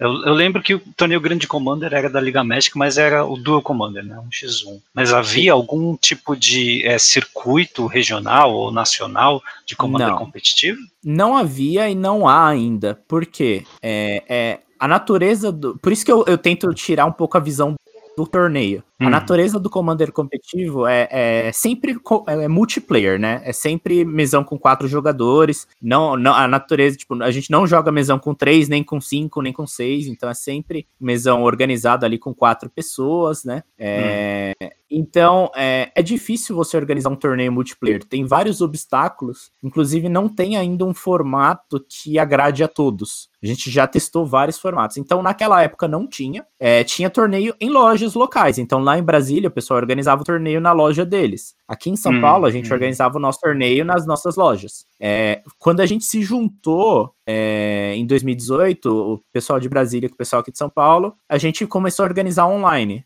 através de plataformas online de, de, de Magic. É, E aí, online, aí começou a ter um torneio mais nacional, assim, de nível nacional. É, Mas pelo que eu tô entendendo, o forte do, do CDH que você vê no Brasil é jogando tipo na mesa de cozinha, só que Commander competitivo. O pessoal indo Isso. pra loja e jogando Commander competitivo na loja, mas tipo sem, sem torneio. É mais pra se Exato. divertir. certo? Exato, ele é um commander, ele continua sendo commander pra se divertir. É o, é o- mas é o commander que, pô, eu e o Flávio vamos lá na loja na sexta-feira à noite e a gente vai jogar pra se divertir com cartas fortes, com estratégias apelonas, com, com o que tem direito, né? Uhum. Quantas vezes a gente já não fez isso, né, Flávio? Sim, várias. E, e- falando sobre campeonato em si, Hum. aqui no Brasil mesmo tem pouco, mas se você. é, é, tem algumas plataformas online, tem até o Spell Table, que foi compra- comprado pela Wizards. Uhum. É, se quiser e falar inglês e tudo mais, tem muito campeonato que acontece lá fora, mas são campeonatos tipo, ah, por exemplo, o Tier 1 Con, que vai ter esse final de semana agora, ele foi um campeonato de quatro etapas, se eu não me engano. E, mas é, é gringo, sabe? Porque, querendo ou não, a gente não tem tanto público que nem lá. Então lá o campeonato, o Barchesa deu quase 300 pessoas, o Tier 1 Con Uau! deu Nossa 70 pessoas. E o, o Marchesa é por plataforma, o Tier 1 Con é por Por é, webcam. por webcam mesmo. Então, usa o Spell Table e as pessoas jogam. E, tipo, foram 70 pessoas no sábado passado. No Time Twisted que eu participei, foi 70 pessoas também, se não me engano. Então, Nossa. é, e se você parar pra ver, a cada 15, 20 dias. Atualmente, né? o- A cena tá muito forte atualmente. É, cada 15, 20 dias tá tendo algum campeonato e dá 50 mais pessoas. Uau! O, o que eu, ainda sobre essa diferença né, do casual para o competitivo, o que eu gosto bastante é que vocês são os únicos honestos quanto ao power level do deck. Vocês já devem ter ouvido muita reclamação sobre eventos em GP em que o pessoal cria notas para o deck, cria uma pulseira Sim. colorida para dizer, ah, meu deck é power level 3, e sempre tem um desonesto ali. O power level do deck do, do, do sujeito é 7 e ele diz que é 3, sabe? Sempre Uhum. ninguém consegue organizar exatamente. Vocês não, tem como se confundir com o competitivo, né? Vocês são todos ali. Todo mundo sabe que vai, vai ter deck combo que vai tentar combater no 3, no 4, vai tentar segurar o- combo dos outros. Então, Uhum. né, nesse sentido, né, quando todo mundo está alinhado, né, é, tá sabe exatamente o que prever, eu acho que Exato. funciona melhor a mesa. Não tem esse tipo de desapontamento que a gente está exposto no mesão de Commander for Fun que acontece em GPs por aí. Exato. O desapontamento acontece quando um cara fala, pô, é, tô com deck competitivo, ele vem às vezes com uma estratégia mais, mais fraca, mas é, faz parte também, não ninguém Curva de aprendizado, né, De- Deco? É, mas é, é, faz parte, é. Então, ele também tem que saber onde que ele quer jogar, né? Se ele quer jogar com competitivo, ele sabe que se ele vir com um deck um pouco mais. É, não budget, porque o budget às vezes não necessariamente implica no deck ser mais fraco, mas é, se ele vir com um deck menos otimizado, vamos dizer assim, é, ele pode, vai ter mais dificuldade para ganhar na, na- na- no mesão, né? E, Justo, mas justo. E aí, É, uma coisa então, que a gente. Pode falar. Não, só para complementar, essa questão do power level, ela é muito importante, mas ela ainda é muito subjetiva, porque as medidas, os, os numerozinhos, eles existem, só que é, a interpretação sobre o que, que é uma coisa ou outra ainda é diferente de uma pessoa para outra. Então, a, uhum. isso às vezes acaba gerando uma confusão. É, tanto que o, o, o professor do Tular em Community College, ele falou, ele lançou um vídeo recentemente falando que talvez mais importante que o número é você perguntar para a pessoa antes de jogar o que, que, tipo de jogo você quer jogar, né? Você quer jogar um jogo que vai durar uma hora, que vai durar duas horas, ou um jogo pode ser um jogo rápido, pode ser um jogo que, que a gente vai desenvolver estratégias fortes, entendeu? Então, isso faz. Isso, tudo isso complementa, né? Os, os números eles ajudam, discutir isso também ajuda, então é mais para saber mais ou menos o que, que você espera ali de um mesão. E aí, como você falou, no Commander competitivo, cara, você vai esperar de tudo. Tudo que tiver de mais forte, mais poderoso é o que você tá esperando, entendeu? Então não tem erro. Se você falar, ah, vou jogar Commander competitivo e ficar chateado porque um cara combou na 1, então, pô, é assim, é. você já sabia que era Commander competitivo, né? Exato, exato. Essa, essa é a parte boa que eu vejo, né? Em todo mundo estar alinhado. A parte difícil é lógico você alcançar o nível, né, de, da, da sua uhum. loja, do seu grupo local, mas eu, eu tenho certeza que tem uma comunidade para isso e ela vai crescer. Imagino que tem muita gente que migra do Commander for Fun pro competitivo, né? Porque está buscando um pouco mais de emoção, um pouco mais de intensidade estratégica, né? Uhum. E acaba até conseguindo algumas cartas que devem ser mais tensas de conseguir com o tempo e aí acaba migrando para o deck mais eficiente possível. É, sobre então o, o, o, portal de vocês, né? Hoje o, o que é o, CDH Brasil? É, onde, quais plataformas a gente acessa o conteúdo do CDH Brasil? Beleza. Quer responder essa, Fábio? Não, ah, pode responder que você sabe mais que eu, tipo, vocês todas, mas... Eu sou muito mais focado Tranquilo. no Twitch, por assim dizer. Né? Fechado. Então, hoje o CDH Brasil, ele tem. Ele tá em multiplataformas, você tem razão. É, continuando aquela história lá, até onde a gente chegou hoje. Então lá a gente se juntou no grupo no Facebook, então temos o grupo no Facebook.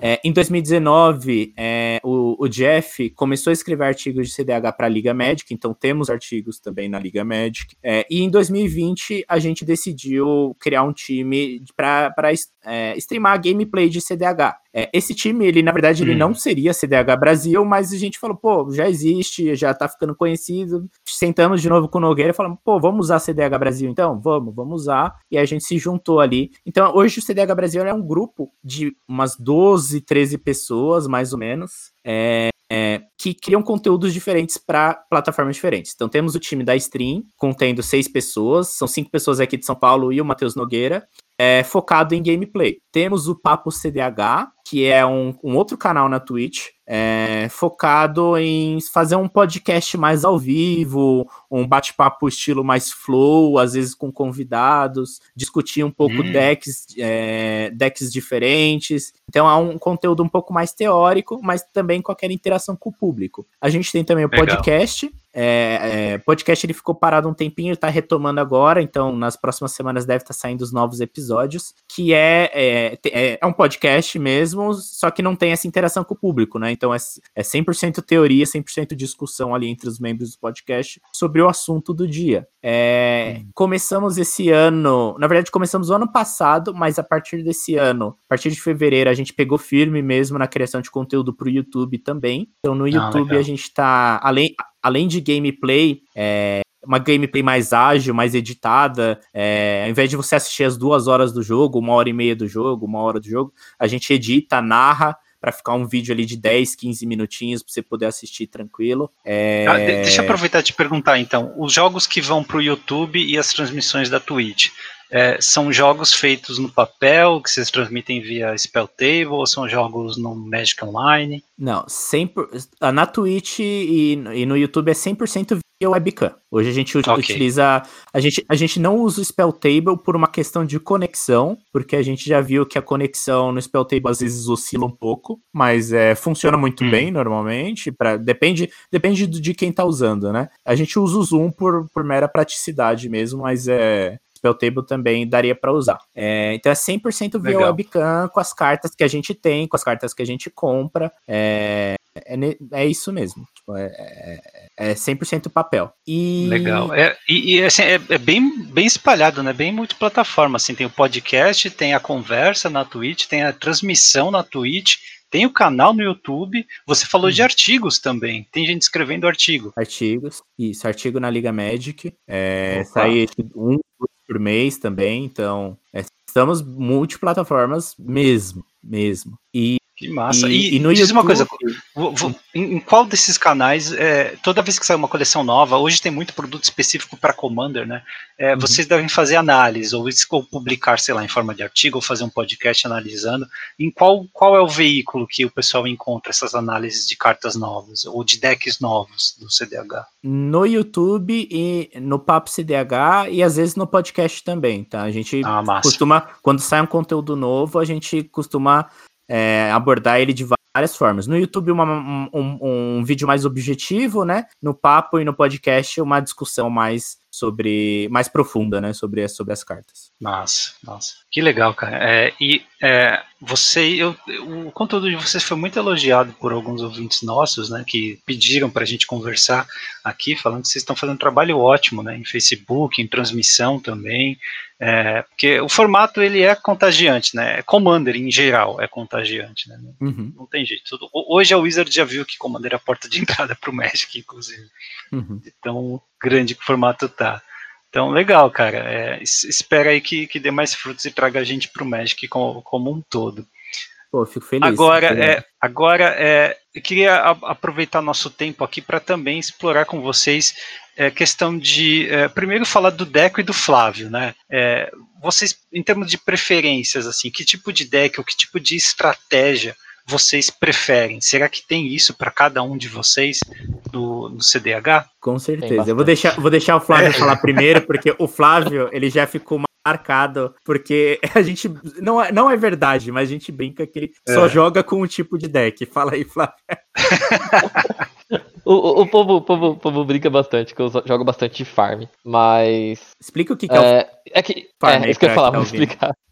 No, no, competitivo, no competitivo, no comando competitivo, a questão é que a gente sempre vai ganhar de combo. É muito difícil você não ganhar de combo, e mesmo se você não ganhar, você meio que, entre aspas, combo travando a mesa de algum jeito, ou fazendo alguma coisa assim que, aos olhos do casual, seria algo perto ou próximo de um combo, sabe? Mas combo é sempre, tipo, o melhor caminho. São 120 de vida espalhado pela mesa e tudo mais. É, é, então... é, ainda bem que você falou isso, Flávio, porque eu ia te perguntar, faz muito tempo que a gente gravou um programa de CDH aqui, eu tá, até estava puxando isso, é, re, re, realmente é, foi, foi o programa 188, o episódio 264, eu acho que eu como. Foi em 2019, no final de 2019 que a gente gravou uh, com o Fogaça. Então faz muito tempo, né? É, você falou aí, você sempre vai matar de combo.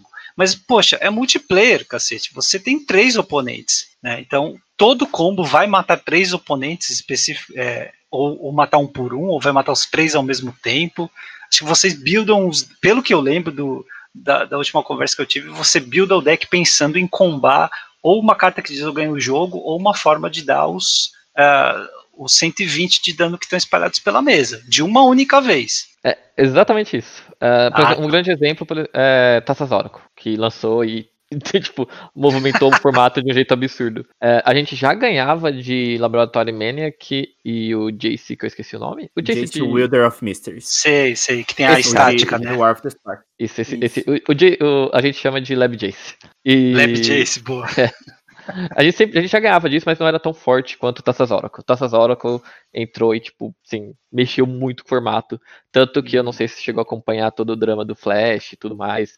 Que a gente, tipo, a comunidade inteira falou, por favor, bane Flash, senão fica impossível jogar CDH. Então, ela hum. desbalanceou de um nível, assim, absurdo, mas ela é um bom exemplo que a gente vê de como a gente ganha. A gente vai de algum jeito limpar nosso, nosso deck, vai fazer Taça Troca e ganhar. Ou um outro bom exemplo é Dualcaster Mage e Team Flame, que tá em bastante deck do, do formato do, do, tipo de deck que eu, que eu, gosto de jogar. Que vai fazer ali é, Dualcaster Mage infinito, bater mais 120 em todo mundo. Então hum. a gente vai matar todo mundo de uma vez. Esse é o Ou a gente vai que ganhar você estava falando, o de Dualcaster? É, não, é, vamos lá. Aí dado que todo mundo vai ganhar de combo, a gente é. sabe que tem, tipo, três, pode-se dizer, quatro approaches para você é, ditar, que, que dita o passo do seu deck, em, em, resumo, né? Então, a gente tem do mais lerdo, que é Stacks, então é um deck que quer ditar o, o jogo para ele ir pro late game, para as pessoas ficarem travadas, para as pessoas não hum. conseguirem jogar suas mágicas. Então a gente diz que é o deck que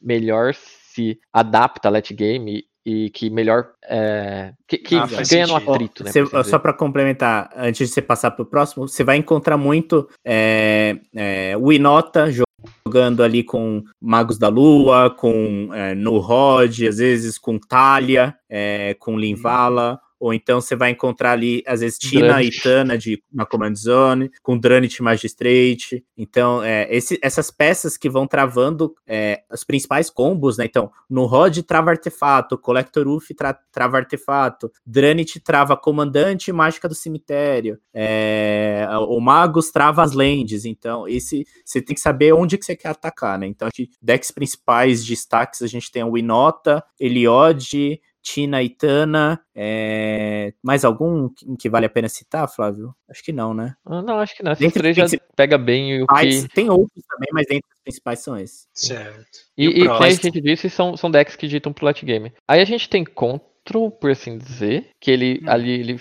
a gente pode colocar é, Control e mid-ranges. Acabam ficando bem parecidos, mas podem não ser. Então, por exemplo, no Control a gente tem o Tassigur, que ele consegue é, controlar a mesa e abusar de ter sempre uma Draw Engine disponível e tudo mais, que seria o próprio Tassigur, né? E, mas ele acaba sendo um deck de controle, por assim dizer. Eles são os mais difíceis e eles estão meio sumidos atualmente, né? E até porque controle no mesão não é a mesma coisa que um controle no X1, né? Então você anular um cara, você tá perdendo é, duas cartas, se não me engano. Você tá perdendo três pra parar uma. Eu não lembro a conta É. direito. É, na Mas, verdade, na verdade, assim, quando você anula um cara, você gastou um counter spell seu e você gastou uma carta do cara que ele usou. Só que seus E os outros dois oponentes, eles não gastaram nada. Então eles ainda podem tentar ganhar no turno deles, eles ainda podem tentar interagir, entendeu? Então é, é muito Sim. ruim você anular uma pessoa, porque no X1 é um pra um, mas no mesão, não. Você tá dando vantagem É pra um dois pra jogadores, três. É. É, se eu não me engano, a conta é 1 pra 3 no mesão. Então, tipo, isso a gente vê que é meio difícil. Então, o controle é um pouco diferente do que a gente tem de controle normal. Então, o controle ele vai setar uma draw engine e ele vai ditar a mesa de acordo com o que ele permitiu que aconteça. O cara Então tem ele- que ser bom de diplomacia pra jogar de controle também. Também influencia bastante. É. E a gente tem o mid-range, que ele existe, mas ele é.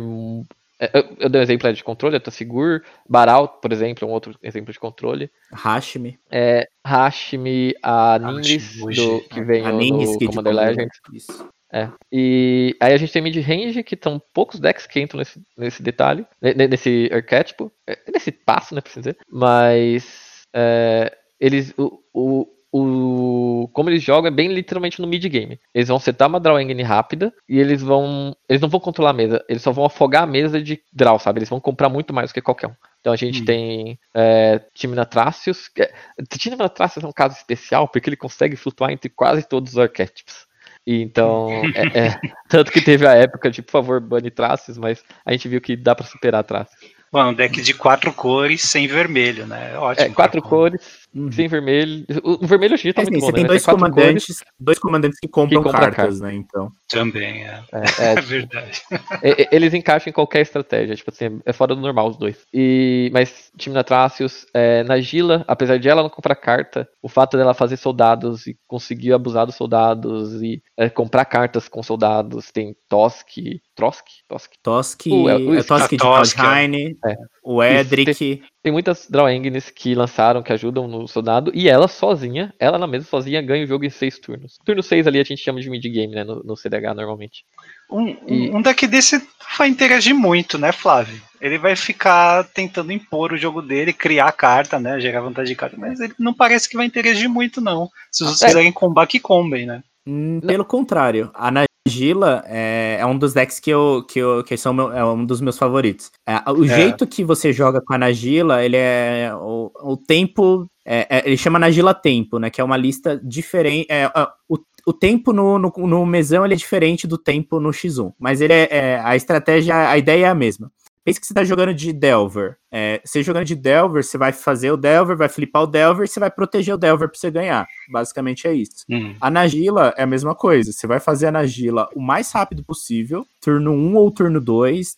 Então, às vezes, turno 1 com Mana Crypt, com Julia de Lotus, é, ou turno 2 ali, depois de você ter feito um elfo. E depois disso, sua estratégia vai ser é, bater com a Nagila todo turno, proteger ela e impedir os outros de combar. Até que chegue o momento que você consiga combar. Aí é o que o Flávio falou, é importante você desenvolver draw engines, né? Tipo, um estudo rístico, um Grimório Silvestre, uma Mystic Remora, hum. para você poder manter, continuar enchendo a mão, né? Ou então, se você descer um Edric e bater com a Nagila e 5, 6, 7 guerreiros, você já tá numa situação bem confortável ali no jogo. Então aí você vai jogar control até você é, encaixar um combo de Nagila, né? Um combo que você consegue fazer combate infinito, ou você é, matar seus oponentes na porrada. É o único deck Mas que continua aí, porrada, Flávio. inclusive. É, a, é, o único deck que mata na porrada. A Winota consegue também. A Winota consegue. É, mas é que a Nagila ela tem o passo de seis, seis turnos, acabou o jogo, tem, né? Tem, é. uh, aí, continuando, Exato. a gente tem o deck que todo mundo acabou me conhecendo por jogar com, que é Farm. Que são os é. decks que eles vão sacrificar tudo que você tem de consistência, de qualidade de carta, principalmente, em troca de velocidade. Então são decks que eles vão tentar ganhar turno 2, turno 3. Às vezes tem alguns decks que tentam turno 1 até. É, começou o jogo, eles já estão tentando ganhar. E não importa. E, depois disso, normalmente eles tendem a ficar bem mais fracos. Mas eles estão sacrificando todos os. Eles estão sacrificando o turno 4 em diante para ganhar no turno 1, 2, 3. Você consegue dar exemplo aí de que tipo de combo você está tentando fazer nesses decks? Uh, um combo que. Uma coisa, uma carta que possibilitou muito isso foi Underworld Breach. Porque ele é um dos ah, combos tá. mais fáceis de encaixar, então se encaixa. Acho que no Legacy estava jogando esse combo, que é Underworld Breach, é, Lion Ice, Lion's Ice Diamond e Brain Freeze. Ah, então, sim. É. É, acho que foi banida do Legacy até. Sim, Mas... sim, esse combo não pode mais ser jogado. Acho que foi o próprio, é, o próprio Breach que foi banido. O Quebrou o Legacy, né, durante algumas semanas. Então, tipo, a gente é, farm acaba encaixando isso daí, ou acaba encaixando o próprio Dockcaster Mage Twin Flame, que é gerar 5 manas e 5 manas vermelhas, o que é, tipo, muito fácil. E. Ou, por exemplo, Rubreacher e Roda. Roda da Fortuna, ou Time Twister, coisa do tipo. Então ah, você vai é deixar os caras sem, sem mão e você com 21 tesouros e 7 cartas na mão. Isso é ganhar o jogo, praticamente, sabe? Então a mana rápida acho... é importantíssimo pra deck assim, né? Pétala de Lotus, a joia, Isso. a Lotus já... de joia, coisas assim, Moxie. É, eu, eu acho que ficou faltando falar qual que é a principal característica do farm hoje, Flávio. Que é, é resolver um ad nauseam o mais rápido possível no jogo. Então, os decks farm, eles são é, duas cartas, três cartas que baseiam todo o deck farm, praticamente. Ad nauseam, Dockside Extortionist e Underworld Breach. Dockside para gerar mana, só, só, sempre só no, no, é, sempre tipo, no Commander, é, o Dockside já é forte, né? No Commander casual, o pessoal já tem falado que ele é uma carta bem acima da média. Só que no Commander competitivo ele é incrivelmente roubado. Eu já cheguei a fazer Dockside no turno 2 para 10 tesouros, porque todo mundo usa Mox, todo mundo usa Mana Crypt, todo mundo usa Sol Ring. Então, já cheguei a fazer para 10 tesouros no turno 2. Então, ah, esse tipo de burst, essa aceleração de mana, muito importante pro deck farm. E Isso. a carta, talvez que seja a principal de todas, é o Ad Nauseam. Que você resolvendo o Ad Nauseam, você vai ter acesso ali com 40 de vida. A, a, o primeiro que a característica do deck farm é ter a curva de mana bem baixa. Porque é tudo ritual, tudo pedra, tudo carta de custo baixo. Então hum. você vai comprar ali normalmente entre 25 a 30 cartas. Aí você vai poder descer hum. todas as suas pedras, você vai poder descer todos os seus rituais e aí fazer a jogada que vai ganhar, seja um Underworld Breach ou às vezes uma Taça Zorco com, com exilar o deck, alguma coisa nesse sentido. O Dockcaster Mage, pra, o Flávio falou. Só para complementar o Dockside, para quem não, não lembra, né, porque às vezes o pessoal não, não tá acostumado, acho que vocês são o único formato que tem bastante contato com essa carta, né, os outros formatos nem, nem tanto, mas é um bichinho vermelho de duas manas que quando entra em jogo cria X tesouro, no X é o número de artefatos e encantamentos que os seus oponentes têm. Exato. Então, é então muito assim, tesouro. É, você jogou, aí você fez turno 1, mana, só ring e sineto. Aí o Flávio jogou, fez turno 1, mana, cripta, mox, comandante. Meu dockside já tá pra 4, entendeu? Já tá, já, já, já tá gerando duas manas a mais. Então é, é, bem forte, bem forte. Sem contar que tem vários combos de mana infinita com Dockside também que dá para fazer no, em vários tipos de deck. Quem usa mais esses combos de mana infinita com Dockside é mais deck mid-range, é, mas alguns decks farm também usam Cloudstone Curio com Dockside para fazer mana infinita. Se, se a é. gente sentar para jogar e o Flávio estiver na mesa, eu já vou ficar cabreiro olhando para ele. Se é, tiver ele... counter, eu vou guardar para ele. Que eu sei que os dois primeiros turnos vou. Aí ele vai, ele vai tentar combar. Normalmente é isso que acontece. É, e, e, e, e, você falou uma coisa muito importante: se eu tiver counter. CDH é, é muito é um baseado em interação. Muito baseado em interação. Então você vai ter todos os counters de custo zero possível que você possa usar. Vai ter Force of Will, vai ter Pact of Negation, vai ter o Counter de Commander, né? O Fierce Guardianship, é, vai ter Force of Negation, não sei se já falei, acho que já. É, então, assim, ou, ou você interage, ou você trava com stacks. Ou você É, não deixa ninguém lembro- jogar, ou você guarda interação pra parar os outros. Ou então você Eu é mais lembro de uma rápido que conversa todo que- mundo e tenta ganhar. Eu lembro de uma conversa que eu tive com um jogador de Vintage aqui no podcast. é, ele, ele, ele só jogava ou Vintage ou Commander competitivo, porque ele dizia que tinha muita similaridade entre os formatos, né? Esses Sim. primeiros turnos são muito interativos mesmo. E até as cartas, né? A forma de vencer os combos e tal são, são similares. Até Então, um mulligan, né? Você tem que mulligar já pensando, é, primeiro, no que você quer fazer e no que os seus oponentes podem ter é, nos primeiros turnos, né? Então, às vezes, a gente gravou um vídeo recentemente, não sei, acho que ele deve estar para ser publicado, que é, eu tava com um deck, um, um dos decks mais rápidos do formato, que é um Grixis, Grixis Farm, Grixis Ad Nauseam, e os meus oponentes estavam mulligando pensando em me parar, entendeu? Então é, é- faz Uau. parte também toda a dinâmica do, do game. É, Flávio, já que você é o, o especialista nesse deck, em algum jogo, alguma oportunidade, você já venceu no turno zero? Assim, você é o primeiro a jogar, turno zero, combou, matou todo mundo. Já, já rolou isso? Tem, tem, tem um vídeo no nosso canal de eu ganhando no turno 1, por assim dizer, né?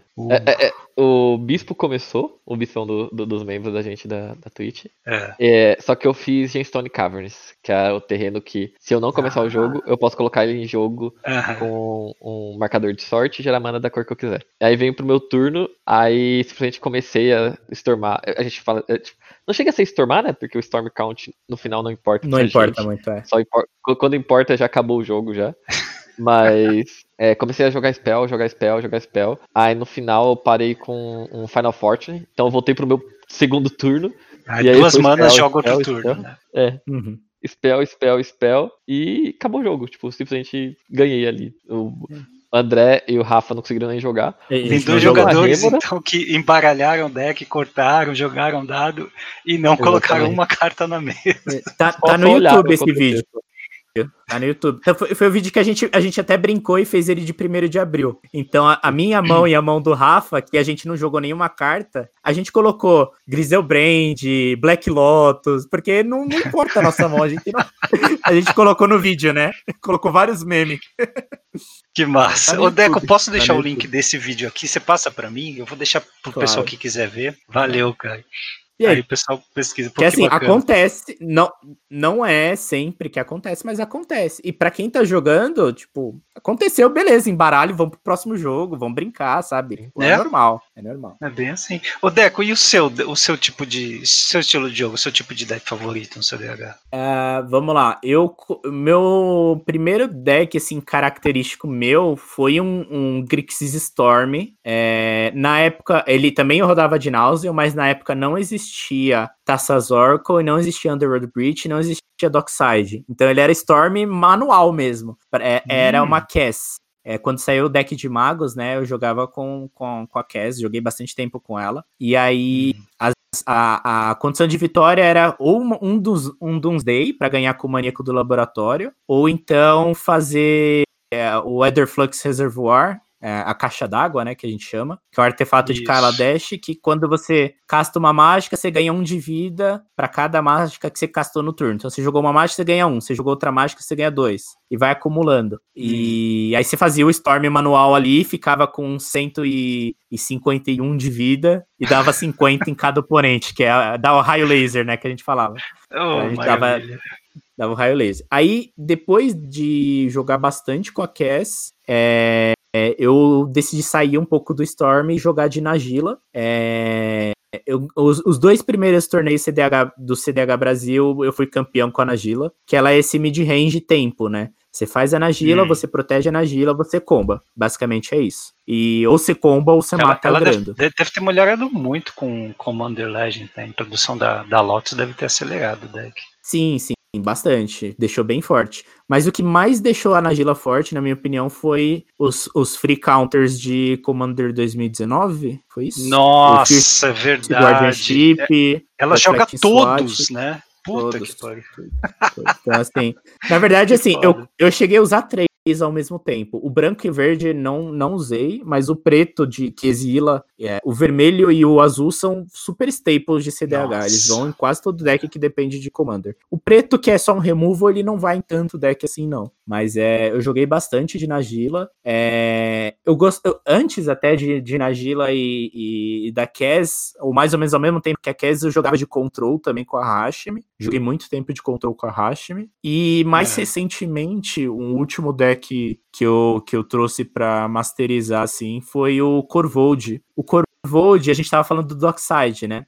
o Corvold você conhece a carta, certo? Sim, sim. Perfeito. Então, o Corvold, quando você sacrifica uma permanente, você dá um draw. E o Dockside faz o quê? Tesouro. E tesouro é o quê? Permanente. Então, quando você faz o Corvold com o Dockside, cada tesouro que você sacrifica, você adiciona uma mana e dá um draw. Então, já meio que dá para pegar a ideia aí, que você tá adicionando mana, você tá comprando hum. carta, você vai ganhar. Você vai ganhar. A ideia do meu deck é você fazer o Corvold, fazer o Dockside, comprar um monte de carta, sacrifica o Dockside, reanima o Dockside, faz mais tesouro, compra mais um monte de carta. Nossa. E aí depois você pega qualquer win condition aí que você tiver no deck e ganha. Mas é um deck de Storm também com, com o Dockside e com Corvold. E depois disso eu voltei Nossa. pro Grixis. Eu ainda jogo de Corvold, inclusive a gente tava falando de torneio, é, tava rolando. Ano passado foi um dos principais anos de torneio. Claro que esse ano a gente já teve muito mais, mas no ano passado foi super recorde de torneio de CDH online. Eu em março eu fiquei em quarto lugar num dos maiores torneios que teve. É, fiquei em quarto, não, fiquei no top 4. E,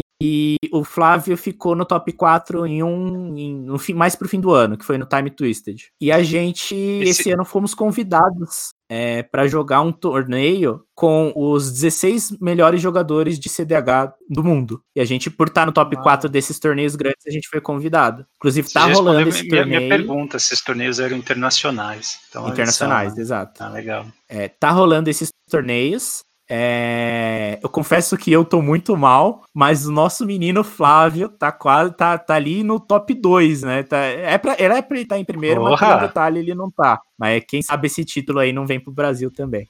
então tá farmando, hein, Flávio? Flávio tá farmando, exato.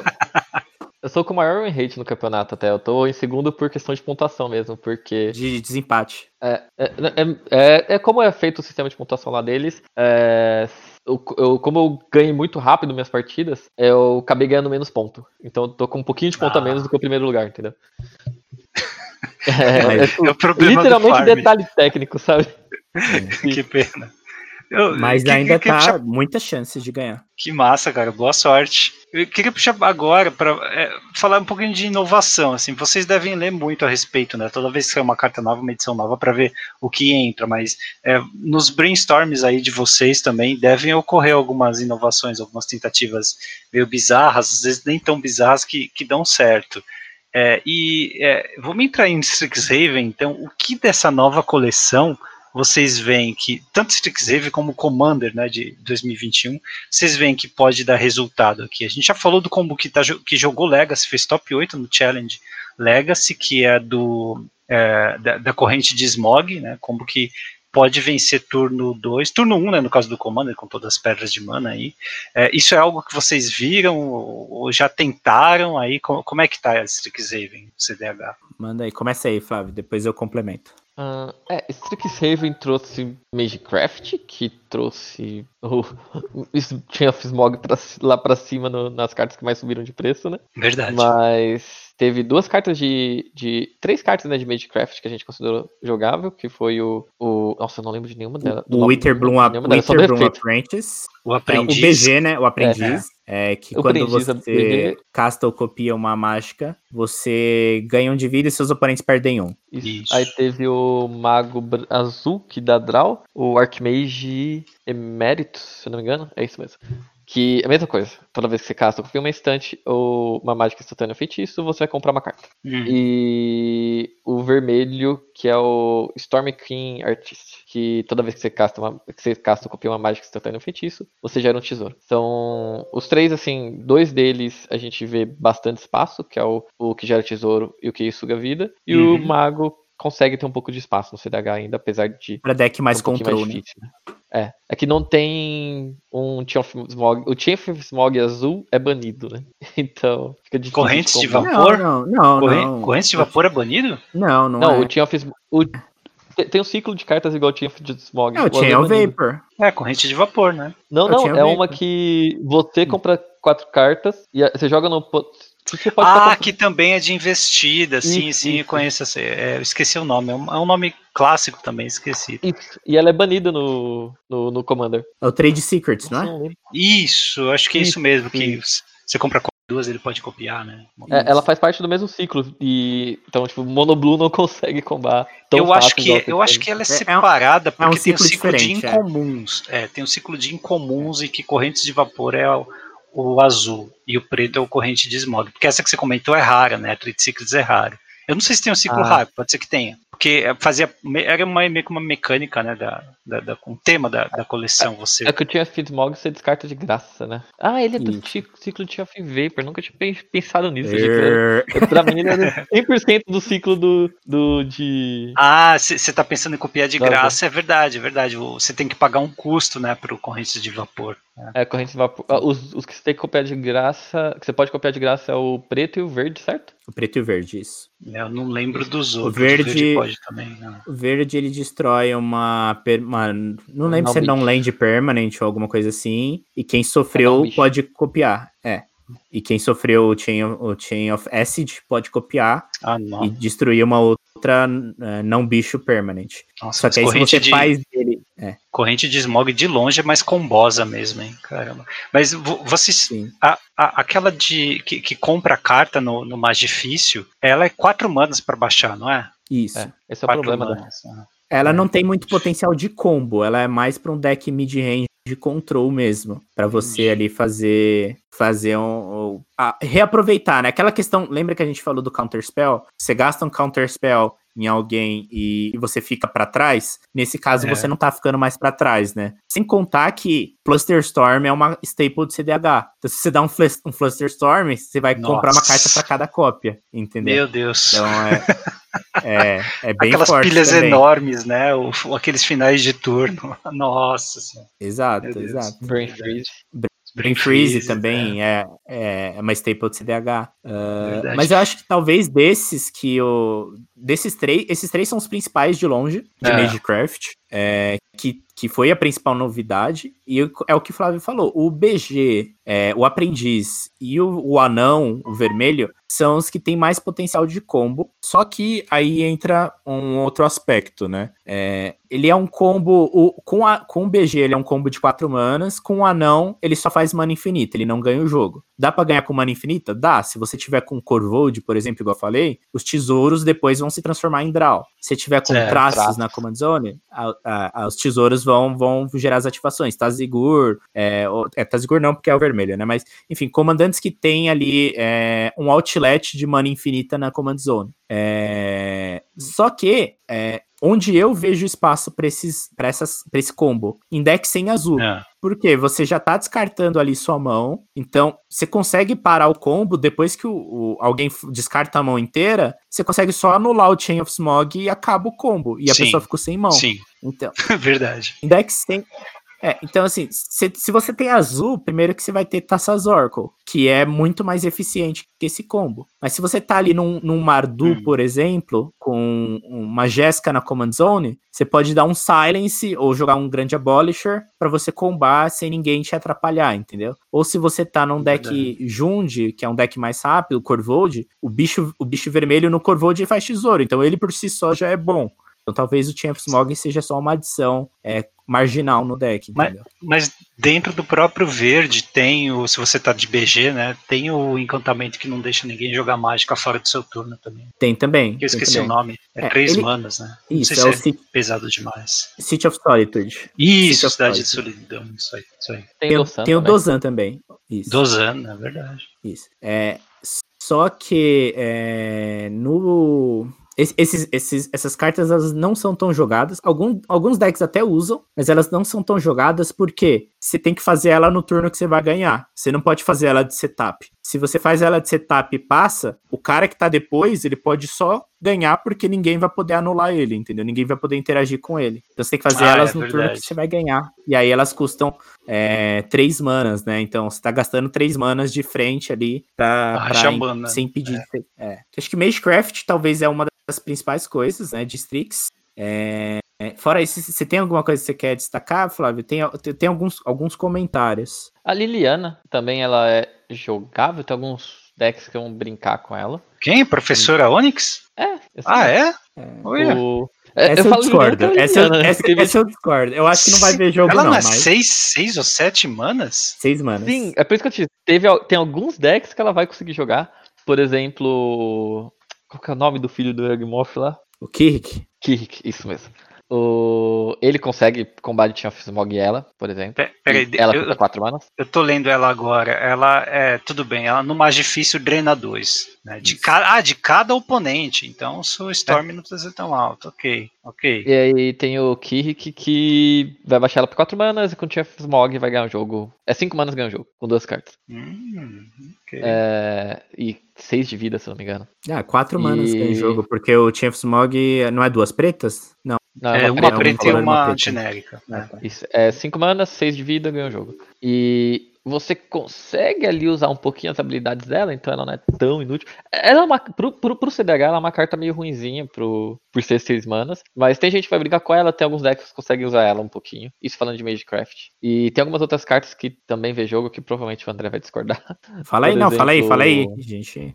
O Cursed Mirror. Cursed Mirror, é isso? O vermelho? Eu é concordo, vai ver jogo. 21. Vai ver jogo bastante. O que É, faz? eu É o, é o que troca? Eu esqueci o que esse negócio faz. Ele é 3 vida? manas, ele é Ah. 3 manas, duas incolores e uma vermelha. Ele entra, ele pode copiar qualquer criatura, essa qualquer criatura até o final do turno. Só que ele tem haste. E aí depois ele vira um tapa, vira gera mana vermelha. Então ele entra, Ah, copia tá. alguma coisa e depois ele volta a ser uma pedra de mana. Então, Como ele copia com haste, o que, que vocês querem fazer com ele? A gente só quer a habilidade de copiar mesmo, na verdade. É. O haste- Ah, tá, O uma haste é indiferente. É, a gente É. só quer copiar um Dockside, a gente quer copiar uma Taças Oracle. É isso que a gente quer. Ah, tá. Exato. E- Ele, vai ver, ele vai ver bastante jogo na Magda. A Magda é um monohead que, que tem visto algum jogo no CDH e ela traz ele pra campo. Então você faz um dockside com os tesouros, você sacrifica os tesouros, traz ele, copia o dockside de novo, você já pode Hum. fazer ali algum, alguns shenanigans com, com, com Cursed Mirror. Isso. Aí tem uma carta vermelha, é, Eco- Ecological Compensation, se não me engano, o nome dela? É isso mesmo, que você busca por até quatro criaturas no deck ou no cemitério, com custo X ou menos, revela, o oponente escolhe duas, a, você embaralha as duas que o oponente escolheu, e as outras entram em jogo. E ela tem uma line de win na Silvala, a Silvala Heart of the Wilds. A não me engano. Mono Green. É, é a Mono Green, é a Mono Green. É, A, a, consegue- Silvala, a Silvala é GW, não é? Não, tem uma versão Tem a Mono Green. Ah, caramba. é muita carta. A Mono Green Sim. é, inclusive, é bem mais forte que a, que a GW. O que, que ela faz? Eu esqueci. Ela, ela. Esse é um deck que eu jogo bastante até. Ele é du- uma mana color, duas, duas verdes, dois, três. Toda vez que entra uma criatura no campo de batalha, não importa da- de quem seja, Hum. é, se ela for a criatura com maior poder na mesa, o controlador dela compra uma carta. E aí Ah, vem a, ok. habili- essa habilidade é okzinha, mas vem o mais importante dela, que ela. Você paga uma mana verde, vira ela. Adiciona X manas em qualquer combinação que você quiser de cor, é, sendo X a criatura de maior poder na sua mesa. Então, Hum, tá. você faz. Ela come, por exemplo, com Phyrex and Dreadnought. Uma mana 12-12 que tem que morrer, ou sacrificar até ter 12 de poder. E aí você baixa ele, enquanto ele estiver na mesa e a, e a habilidade dele estiver na pilha, você vai virar seu vale e vai gerar 12 manas. E... Uma carta só que compra carta e que gera mana é combosa mesmo. Não é? E aí, você- e aí você vai, aí você vai, tipo, fazendo o famoso snowball, né? Vou gerar 12 manas, vou gastar 4 manas pra sacrificar ele em, em- com uma mágica instantânea que compra 12, porque compra igual o poder igual do bicho poder. que eu sacrifiquei. Ah, é verdade. Aí- Giant alguma coisa, né? Essa mágica. é Momentus Fall. Isso, momentos forma. Isso, isso. E aí depois você vai fazer o Phyrexian. Qual que é o nome do outro? Soul Gorger, se eu não me engano. Que Eu é não 3 lembro manas agora. 8-8. Então você vai fazendo uns bichos absurdos, assim, que eles são ruins se parar pra pensar como eles são como, eles como bicho. Mas eles são pouca mana, muito poder. Você vai desvirar É. seu vala, vai tirar mana. E essa carta, ela, se eu não me engano, se você conseguir gerar 8, é 6 manas o maior bicho, então isso é 9 manas. Com 9 manas você ganha o jogo. Eu não lembro agora direito a line, mas é 9 manas. 9 manas parece muito, mas a Selvala consegue gerar. Consegue muito fácil.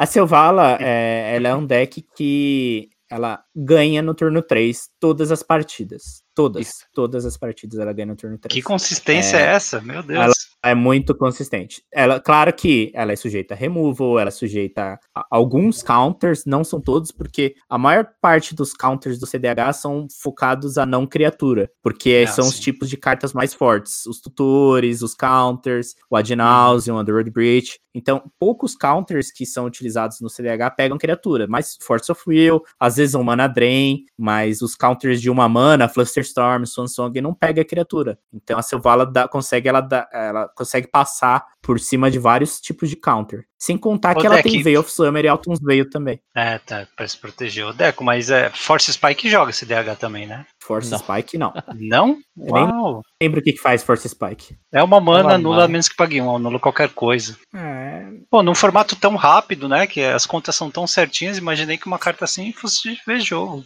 O que joga é porque. Mais parecido com isso é Spell Pierce. Ah, e tudo bem. Duas vai ter que pagar duas, né? Isso. E, e Miscast, e, e Miscast que é anula Instant Sorcery a menos que pague três. É Mas que, é que aí, nem Fábio. você notou. O, não, é, é, sobre isso daí, é que nem você notou o Farm, por exemplo, fazer fast mana muito rápido. É, é, muito importante. Então, acaba que, por exemplo, Spell Pierce é difícil de ser uma. Ele é uma staple, mas você acaba vendo que Farm não liga tanto pra Spell Pierce. Miscast, três ali, três para cima já é um, uma quantidade de mana difícil de pagar. Dois, uhum. um, a gente já consegue contornar. Então, por exemplo, a gente uhum. é, acaba usando os dois Spirit Guide, o Elvish Spirit Guide e o Simon Spirit Guide. Ah, é verdade. Acaba usando Lotus Petal, que nem você falou, muita mana, muita coisa de custo zero. Ou às vezes faz um Dark Ritual e beleza, sobra uma mana ali e você consegue pagar, sabe? Três, uma... três pra cima já é o número que dói. Uma, uma outra coisa também é que você pensa, pô, é, às vezes o cara pode ter como pagar, mas você pode dar um Force Spike no Soul Ring do cara. Você pode dar um Force Spike no Soul Ring do cara, mas é, seu oponente depois dele vai fazer um Soul Ring, uma Mana Crypt, o outro vai fazer também é, um Soul Ring, alguma é. coisa. Então, assim, é aquilo que a gente falou, você, né? você gastando counters, você vai ficar em desvantagem. É, sabe qual é um dos counters é. mais fortes e mais utilizados no CDH? Mental Misstep. Porque ele é de graça e a maior parte dos decks CDH tem umas 25 a 30 cartas de custo 1. Ah, justo. justo. Ele é mais então, usado é um... que Force of Will, por incrível que pareça. Ele é mais usado até que Force of Will. que bizarro. Porque ele para, tipo, muita parte do, do, do, das cartas de CDH. É, só que aí, de novo, você não vai. Normalmente você não vai querer usar um step num Sol Ring. Você vai querer usar um step num tutor, de uma mana, num Impel Seal, num Vampiric Tutor, num Worldly Tutor. Ou num, pra usar ele para proteger numa Rêmora. Usar ele para hum. se proteger também de counter dos adversários. Então é, ele é bem flexível nesse sentido, né? Tem que saber quando usar. Não é mesmo, esse, esse formato é degenerado. Tem uma carta, se quiser, que, eu, que eu coloquei aqui no, no nosso chat. Como ela atinge vários alvos, né? Se você tiver uma maneira de fazer mana infinita, ela não é um. É aquela bola de fogo que dá, né? Que tem 3x, instalar de poder. Ela não é uma forma rápida. Eu acho que é a única bola de fogo que. Acho que a própria bola de fogo pode também, né? Comet Storm pode é, também pode. pegar mais de um. Também. É, esse tipo de carta não é tão utilizada, não, tá? Isso. A gente prefere coisas que passam mais de uma coisa. Então, por exemplo, você quer um jeito que. Um, um exemplo de um burn global que a gente usa é a Jesca. É, Jessica Trice Reborn, nascida três isso. vezes, é isso em português? Isso. É, porque o que hum. acontece? Ela é um comandante, então ela dá a cor vermelha pra gente, que é muito forte, né? A Lord Breach, Dockside, assim vai. E você consegue fazer ela, já gastar o X, tipo, você faz ela, ela entra com dois marcadores. Você vai gastar os dois marcadores, dando dois de dano todo mundo. Ela entra com dois se você fez outro comandante antes, né? Senão ela entra é, com... é, dando um exemplo, né? Tipo, se você, se uhum. você é a segunda vez que está caçando um comandante ou é a primeira, você vai que fazer, uhum. pra, dar X de dano em, todo, em três alvos, sendo X o tanto de marcador que tiver nela, que você vai arrancar todos os marcadores. Esse é castar ela de novo, porque você tem mana infinita. Então, ah, tá. tá. É, a gente gosta de o que a gente chama de mana, mana sync, né? É na command zone, porque ele tá sempre acessível pra gente, então a gente não tem que tutorar, por exemplo. A gente, ah, ah, eu fiz todo o meu combo de mana infinita, agora eu tenho que gastar um tutor procurando meu, um jeito de gastar mana infinita. Não, a gente quer que esse, esse sync esteja já na command zone, sabe? Sempre Perfeito. Pra gente. Todas as linhas de eficiência já foram pensadas, né? Para alguém que tá de fora, assim, você pode ter ideia, mas com quem manja do formato, realmente é tudo foi pensado. Incrível. O, for, o formato ainda tem, ainda tem uns mistérios para desvendar, a gente. Eu, inclusive, tava tentando desvendar um semana passada, se não me engano. Essa semana, é, por aí. Essa semana.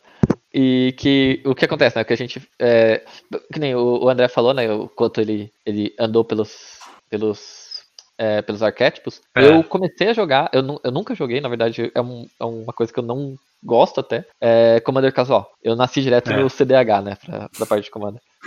e eu nasci com stacks, então, tipo, eu também sou conhecido por jogar só com deck rápido, mas meus primeiros decks foram stacks, entendeu? Uau! E o que eu tava tentando fazer essa semana era justamente arranjar um jeito de fazer um deck stacks, que o maior problema dele é conseguir o time de ganhar, né? Às vezes você, o próprio, as, próprias, as suas próprias peças te atrapalham, então acaba tendo um tempo, um tempo ruim de ganho, sabe? Ah, eu é. tava tentando fazer um deck stacks que conseguisse ganhar eficientemente, sabe? É, eu consegui chegar numa fórmula legal, então era um deck que, dependendo da mão, conseguia até ganhar rápido, rápido, a gente fala turno 3 ali. É um uhum. pouquinho mais lerdo. É, é, eu tô acostumado com deck de turno 2. Ganhar turno 3, 4 é um pouquinho mais lerdo, mas ainda é rápido uhum. para um stacks, que tá ganhando lá pro turno 8, 9. E dependendo da mão, você consegue fazer rápido, ou você consegue ter uma win eficiente, que é usando Hermit Druid. Que eu, se eu não me engano, também é banido. É muitas cartas que a gente usa. Nossa, é banido eu lembro. Cara, eu, eu lembro quando isso foi banido.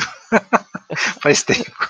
Acho que é de Fortaleza ou Êxodos essa carta, né? Druida Acho que é de Fortaleza, nossa. se não me engano. É, duas manas, uma, vermelha, uma verde uma qualquer. É, um, um. Você paga uma verde, vira, você Vai revelando, tomba né? a carta do deck. É, é, revela, né? Depois você tomba tudo que você revelou. Até revelar uma, uma carta. Até uma, uma, revelar uma lente básica. Só que você não tem lente básica no deck, você toma seu deck inteiro. E aí é só combo. É por, é por, isso que ele foi banido do Legacy, porque ele joga direto pro cemitério. É uma maneira de você zerar o deck mesmo. Isso. Então, e são coisas assim, é uma, um, uma jogada, um, um, um, take novo, né, pro, pro um deck de stacks, o Tinitana, que o André tinha falado, é, que as pessoas não exploraram, né? Então, é, uhum. quem gosta de explorar coisa nova, quem gosta de descobrir coisa nova, o formato é tipo, ainda você pode entrar, já tem muita coisa que foi descoberta. É, coleção nova traz sempre alguma coisa diferente, mas ainda tem muita coisa para descobrir, porque é, tem pouca gente, muita carta. É, e então, tem coisa que passa do radar também, às vezes. Por exemplo, é, eu lembro que quando saiu o Peer into the Abyss, que é sete manas, é, o jogador alvo compra metade do deck e perde metade da vida. A gente ah, sim. falou, pô, acho que sete manas, eu acho que não vai jogar, porque é, é muita mana, né? Tipo, é um feitiço. A já existe, a é 5 manas, a é instante, é. É, a é, dá pra fazer no passe, a não toma Misdirection, Pirint Dabs toma Misdirection, toma Deflecting SWAT. A gente falou, nem, é, não vai jogar, né? O Adnáuseo não é Draw, é, o Pirint Dabs toma Rubreacher, toma Narset. Então, assim, tipo, várias coisas para não jogar. Além do fato de custar 7. Então, se você já tá de Adnáuseo, você não vai querer tomar 7 de dano com o Pirint Dabs. Nunca nunca estivemos tão errados. Você vai querer jogar com as duas porque você quer comprar a carta o mais rápido possível. Você e vai ter jogo gente... vai fazer as duas. Exato. A gente já Nossa. falou de Fast Mana. No turno 2, teve um jogo que eu fiz a Nauseum e não veio nada para eu ganhar, mas veio muita mana e veio um Pirint da Abs. Eu falei, tá bom, então eu vou fazer muita mana e vou fazer o Pirint da Abs. E aí, tipo, comprei quase o deck inteiro. Nossa, cara, que bizarro. É. Cara, Tivemos é... errado tem várias coisinhas que vão passando assim no radar que às vezes o pessoal traz de volta. O Teferi de, de que ativa a habilidade instantânea, a gente olhou, falou, pô, é forte, hum. mas não sei se vai jogar, não sei o que. Passou uns 4, 5 meses, tem gente colocando em deck. Eu ainda não gosto muito da carta, mas eu vejo que tem alguns decks que vale a pena. Então é, é isso, entendeu? Sempre, sempre tem que estar atento e ligado, porque muda muito rápido o formato. Ah, que legal. E uma maneira de ficar atento é acompanhar então o conteúdo do CDH Brasil, né? Falando nisso já, e chegando aqui na parte final, porque é, brincando, brincando, já deu uma hora de conversa, cacete, vai longe, hein? Se, se, Mas se é... só um, eu tenho algumas cartas ainda para destacar, se não for problema, a gente pode destacar rapidinho. Não, não é problema nenhum, Deco. Eu tô preocupado com você, na verdade. Que eu, prometo, eu, sempre prometo, pra... não, vai ser meia hora, e passa pra... de duas. A gente tá de boa, a gente ama falar disso, cara. Não, então, vamos lá. A gente tá falando de cartas de Strixhaven, né, para destacar. É, que mais que você viu, então, que, que a gente pode ver ou testar no, nos XCDH?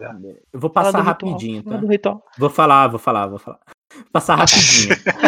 Primeiro, é, o Strict Strict uh, Proctor, que ele é o espírito, né? 1/3 flying. Permanentes que entram em campo, que vão desencadear alguma habilidade. Não desencadeiam, você anula essa habilidade, a menos que você pague 2. Então, a gente tem muitas Ah, isso é habilidades arquétipo de controle. desencadeadas de stacks, né? É, de travar, de, de tentar impedir seus oponentes de ganhar. é, é. Então, é, duas, duas das principais win conditions hoje são ou relacionada a Dockside ou relacionada a Taças Oracle. Então ele atrapalha ali. Claro que tem outras cartas tipo Torpor Orb, Rushbringer, é, que também travam de maneira mais eficiente, mas também é mais uma carta aí desse, desse tipo de arquétipo. Eu ia levantar a Torpor Orb, mas é, a- as criaturas não são menos frágeis do que os artefatos nesse formato? As criaturas são menos frágeis ou mais frágeis? Menos frágeis, não? Você não tem mais coisas visando as pedras de mana do adversário ou ah,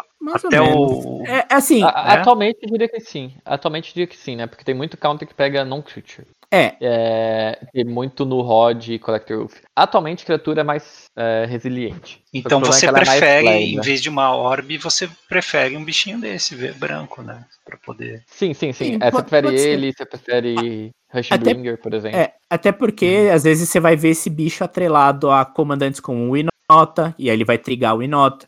Ou você vai ver ele Tina. atrelado à Tina, e a Ah, Tina, quando você bate no oponente, você dá draw, entendeu? Sim, então sim, de certo modo sim. Mas a minha opinião sobre remoção, eu acho que não, não é tão impactante assim, porque é, as remoções que os decks usam normalmente já pega tudo. Então, se você tá de verde e preto, você vai usar Abrupt Decay, você vai usar Assassin's Trophy. Se você tá de azul, você vai usar Cyclonic Rift, você vai usar é, Chain of Vapor, você vai usar. é, Então, assim, as remoções, assim, meio que pegam um pouco de tudo, né? A maioria. Certo. É, mas é, é, Sim, eu acho que criatura talvez seja um pouco mais resiliente. E não só mais resiliente, um pouco mais eficiente também no plano de jogo. Só que ainda tem deck que roda global. Sim, e- puta, a gente esqueceu de falar disso. CDH quase não tem global. Ninguém tá preocupado É, com eu- global. Eu brinquei com o Armagedon, né? Não, não sei se foi em off ou já tava gravando, eu brinquei com o Armagedon. é, Uhum. E você fala, não, mas Armagedon quase, quase não vem jogo. E realmente, né? Parece que não, não convém colocar coisas globais, né? É, É assim, que é muito é, lerdo e. é jogar muito assim trás, dizer, né? É. Você tá no- Aqui- aqueles decks que a gente falou, Control, Tazigura, até você vai encontrar ali umas globais e tudo mais, mas não. Quando você tá jogando pra frente, assim, pra ganhar, você quer ser mais rápido que seu oponente, entendeu? É que, que uma coisa que acontece bastante no CDH é o, o, o nosso shift de meta não é por deck, é mais por arquétipo, né? Então, 2018 era o ano do mid-range. Mid-range tava em alta, vamos jogar de mid-range. Eita. É, 2019, né, na verdade. Isso. É, 2018 era bem controle. Isso a gente falando do que a gente conhecia também. Né? É, 2020 foi o ano do farm. Tipo, farm a roda, assim. Ah, mas E era agora a gente tá vendo o meta mid-range e depois no fim do ano foi farm. a meio do ano, né? Meio do ano, é. Meio do ano foi. É, meio do ano, meio, ano. Pô, se você sentar numa mesa com quatro farm, de boa, né? Dá tempo de almoçar depois. Dá tempo de você jogar farm, umas A 15 gente já bateu partidas ali no horário do almoço. em duas horas. a, a- a gente fez uma stream de duas horas que ach- e eram quatro deck farms, acho que deu cinco jogos, não foi, André? Teve alguma coisa. Cacete. Teve alguma coisa. A gente já fez isso. E demorou mais pra embaralhar do que pra jogar, praticamente. Imagino. E, Que algumas, coisas, aí algumas agora pessoas não tá gostam, vendo- né? De, algumas pessoas acham que isso é um Sim. ponto negativo do CDH. A gente não liga. A gente não liga. Eu amo. E, E, e- a gente tá vendo agora o meta mudar pra stacks. Então, tipo, e, então as peças as, vão meio que, tipo, as os decks vão se adaptando porque o meta tá virando, né? Então, a gente pode do nada ver Tox Deluge voltar a ver main deck, Fire Covenant e cartas assim voltar a. A, é que a gente quer isso, né? A gente quer um global que a gente tenha controle sobre eles também. Então, Fire Covenant, por exemplo, é um dos melhores global que vai ter no, no formato. E então, tipo, depende muito de como o meta tá, né? Então, por exemplo, com o meta virando stacks, que Timina.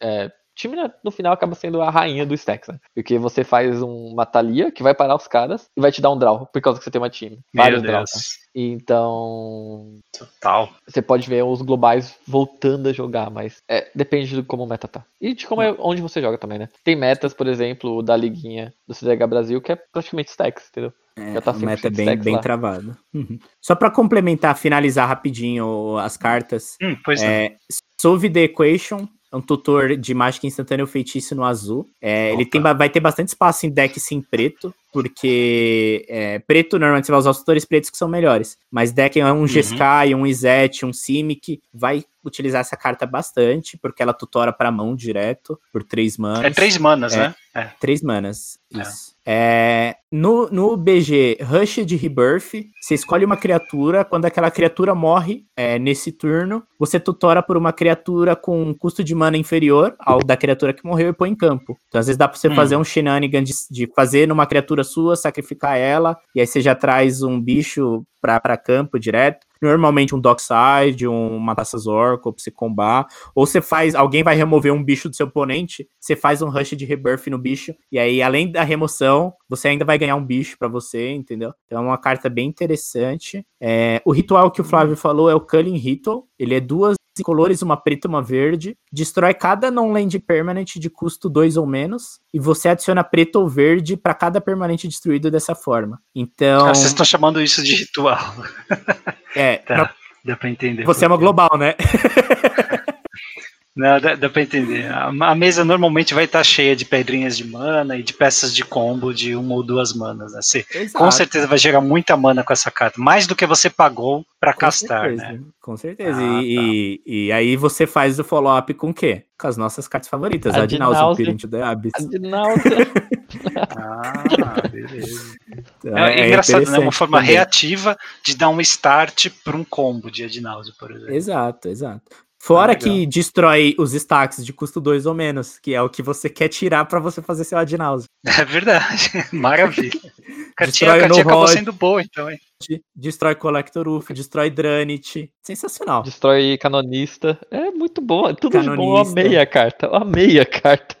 Ó, uh, acho que a última aqui que vale a pena destacar é o Wandering Archaic. Ele é 5 manas. Quando um oponente casta uma mágica é. instantânea feitiço, se ele não paga 2, você pode copiar. Então, ele é 5 manas incolores, né? Ele é aquele que tem um feitiço atrás dele. Ele é interessante para alguns decks é, mais off-meta, talvez. Então, tipo, Kinan, hum.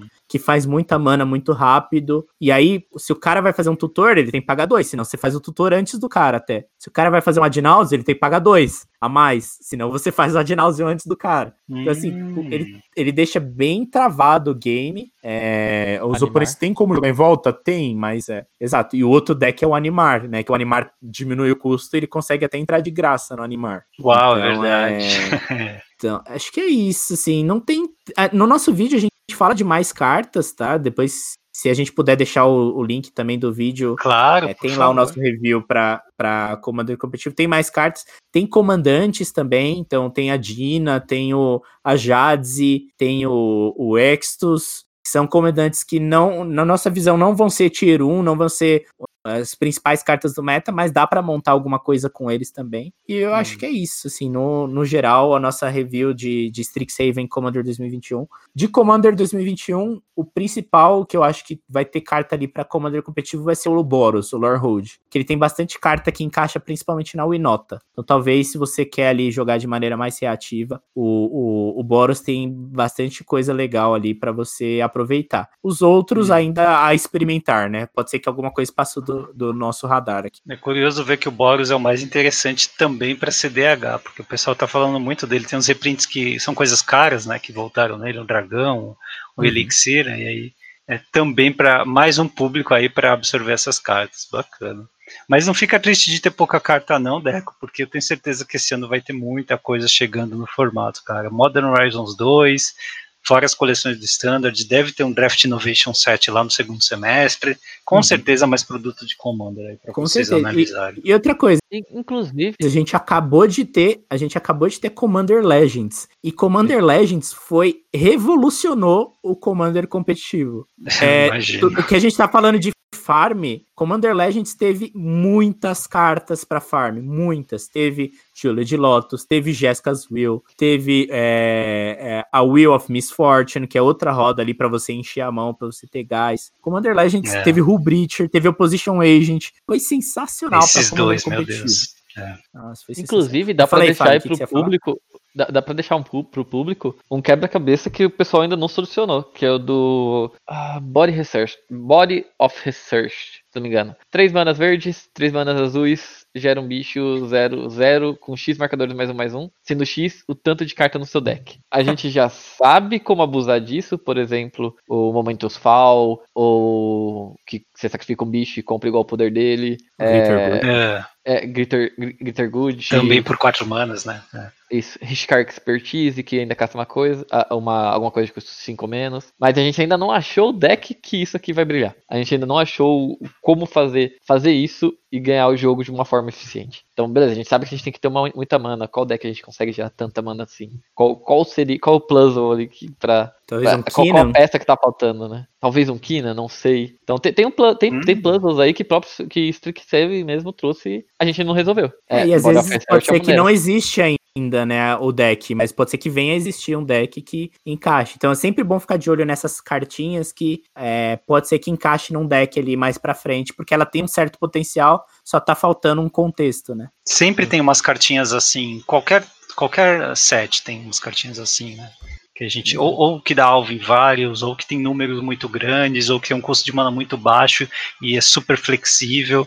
E às vezes essas cartas não vêm em jogo nem em standard, né? Mas tem alguém que vai se aproveitar delas, certeza. Toda edição tem, Exato. cara. Incrível. T-Vest mesmo de Commander Legends foi uma que passou ali no radar, a gente falou, ah, ok e tal, mas hoje tem vários decks jogando com T-Vest na Command Zone, tem Traces e Sério? tem T-Vest Rograk, tem T-Vest Crown, tem T-Vest e... Qual mais? Tô Eu já vi esquecendo de Tevest algum? time, né? T-Vest já vi Timna. Tevest time, né? E o É, bagulho então. jogava muito bem. Isso, Ele é parceiro, né? Ele é parte, Tinha é. A Jéssica também. A Jéssica a gente já sabe que ela tem vários decks pra ela. Tina e Jéssica, é, Ishai e Jéssica. Você já viu o Ishai? O Ishai ele é um partner de 2016. Que ele é um Ah, do passarinho. ele é dois. saiu. Do primeiro. Ele é duas incolores, uma azul e uma branca. É. E ele é um barra um fly. Só que quando um oponente joga uma mágica, você põe o marcador nele. Então você faz o Ishai e passa. Se os seus Ah, oponentes fizeram seis mágicas, o Ishai tá 7-7. Aí você faz a É. Jéssica e a Jéssica triplica o ataque. Então você já tá dando 21 em alguém de comandante. Nossa. Só que antes disso ele não via nenhum jogo. É, tipo, ninguém Exato. jogava com ele. Ninguém. Ah. Ele, tipo, tava Exato. parado assim nas pastas, que ninguém queria saber dele. Aí lançou a Jéssica, então. é, a- as coleções vêm, os puzzles sim, se reescrevem, né? É, é muito legal. Isso, é, isso é, acho que é um dos maiores atrativos, inclusive, do CDH. Ah, É, que a Pool- legal. a E Pool voltamos Legacy, aí, né? A Pool Legacy é muito, muito boa. É, pô, o Lex é muito bom. E, e aí voltamos, né? O ponto que eu tava fazendo assim. É difícil manter o controle de tudo isso, né? E bom que tem gente como vocês produzindo conteúdo atualizando aí. É, então, lógico, os contatos vão estar aqui. É, Deco, se, se você quiser colocar aqui ou mandar por WhatsApp também, eu devo lançar esse podcast amanhã cedo, hoje de madrugada. É, aí eu coloco esses, esses links, mas os contatos clássicos lá, Twitch, Twitter e tal, vai estar vai tá tudo lá, fica tranquilo, tá? O art- algum artigo específico ou vídeo específico, se quiser mandar, também eu, eu coloco na- nas notas do programa. E É, o pessoal vai poder acompanhar vocês e a- acompanhar em tempo real essas inovações, né, cara? Porque é, parece que se, se você perde um semestre né, no, no Magic hoje, num formato como esse até, você fica bem defasado. Então tem que estar tá, de olho no que está acontecendo. Com certeza, com certeza. Eu, eu, vou, eu vou deixar então o link do, da nossa análise de Strixhaven de Commander Beleza? 2021. O vídeo do Flávio ganhando no turno 1, spoiler. E, e, e o nosso Linktree, nosso Linktree que tem todos os, os links aí de CDH Brasil. É, Beleza, aí, gente, o microfone é de vocês do- agora. Datas, né? Fiquem à vontade. Ah, da, da periodicidade dos, É, do, do calendário aqui das nosso. streams? Isso, é um, um bom momento para trazer. Vamos lá. Perfeito. Então, é, para quem não acompanha esse DH Brasil, a gente vai deixar aí todos os nossos links. A gente tá com um calendário agora bem bacana, que vai ter é, toda segunda-feira vai ter episódio novo do podcast. É, eu só não, não, não tá certo se vai ser toda segunda ou a cada 15 dias, tá? A gente tá voltando agora com o podcast, a gente tá definindo isso agora, mas vai ter de segunda-feira. Terça-feira, às, às 21 horas, estamos na Twitch, CDH Underline Brasil, é, com gameplay. Nas quartas-feiras temos o Papo CDH, que é o, o podcast ao vivo, né? É, às 20 horas, Papo Underline CDH na Twitch. Quinta-feira tem vídeo novo no YouTube, toda quinta. Toda sexta também temos mais gameplay no, na, no CDH Underline Brasil. E é isso, acho que o calendário é esse, os horários que eu passei são esses. Acompanhe a gente, siga a gente nas redes sociais, no YouTube. Principalmente tá rolando muita coisa legal no YouTube. Gameplay, entrevista, é, introdução ao CDH. Lá. Entrevista com o professor, entrevista com o Josh é. Liquai. Já temos a nossa próxima convidada, que também é uma convidada no nível desses caras. Vai ser muito legal. Então, Opa! Pô, tamo, tamo bem, bem empolgado aí com o YouTube também. Oh, o podcast tá no Spotify também? Tá, tá no, tá no Spotify também. Boa, beleza. Tá, acho que tá uns dois, três meses sem episódio novo e vai voltar agora. Nice. É, Flávio, signing off. Uh, eu tô por aí nas redes do CDH Brasil também. Sou bastante movimentado no Twitter, uh, twitter.com.br Killstars. Na verdade, vocês vão me ver por aí como Killstars, na verdade. A maioria dos gringos me conhece como Killstars. Foi até engraçado uma vez um, BR falou, nossa, Killstars é BR. Porque é. as, pessoas não associam Flávio Killstars. Mas é isso, eu tô bastante no Twitch, tô pouco no podcast, tô muito mais no Twitch. A gente, eu faço algumas umas participações especiais em canais gringos também de CDH. E é isso aí. E vai ganhar gente, o então... e vai ganhar o torneiozinho pra nós, né? Tem que ganhar, tem que ganhar. Tem que ganhar. Aí, traz pro Brasil. Gente, então só tenho a agradecer aí vocês, espero que os ouvintes tenham gostado também dessa é, introdução, né, a vocês e ao CDH, tá? Deu para pegar um pouco da personalidade aí do, dos hosts e vamos embora, cara, vamos continuar aí que o ano promete bastante. Obrigado então e até Muito a próxima. Obrigado, obrigado pelo espaço. Obrigado, até mais. Fase final, para você que já está de saco cheio. É, a, a frase da semana vem do Ayrton ele diz: Fire é um design inspirado pela Amazônia brasileira. É trágico, mas eu acho que é real. A mecânica. É, triste. Ah, é, é, isso aí. E, e, é triste pelos dois lados, né? Pela Amazônia e pelo, e pelo Fire também. Toda vez que a gente pensa em Fire, dá aquele, aquela deprê. E a resposta do, do quiz da semana, Felipe, é: as três primeiras promos de juiz foram dadas em 98, né? Faz tempo. Quais foram elas? Você tem algum chute assim? Eu quais não, foram essas três ser, primeiras? Eu não, não, tem duas cartas muito clássicas. Olha, Raio é uma delas. A outra é Golpe de Gênio, que na época jogava muito. E a última é uma carta que está no meu coração, assim, eu não tenho, gostaria de ter, acho que eu nunca vou ter, é o Berço de Geia. Berço de Geia Fire de Juiz está 1.300 dólares hoje. Só isso. Graça. Só isso. que absurdo. Pois é. E com isso ficamos por aqui, então. Obrigado quem ouviu até agora. Uh, lembrando, né, os contatos é arroba lá no Twitter. Curtam lá o, o post que dá o sorteio. MP, é isso, valeu pessoal. Até semana que vem.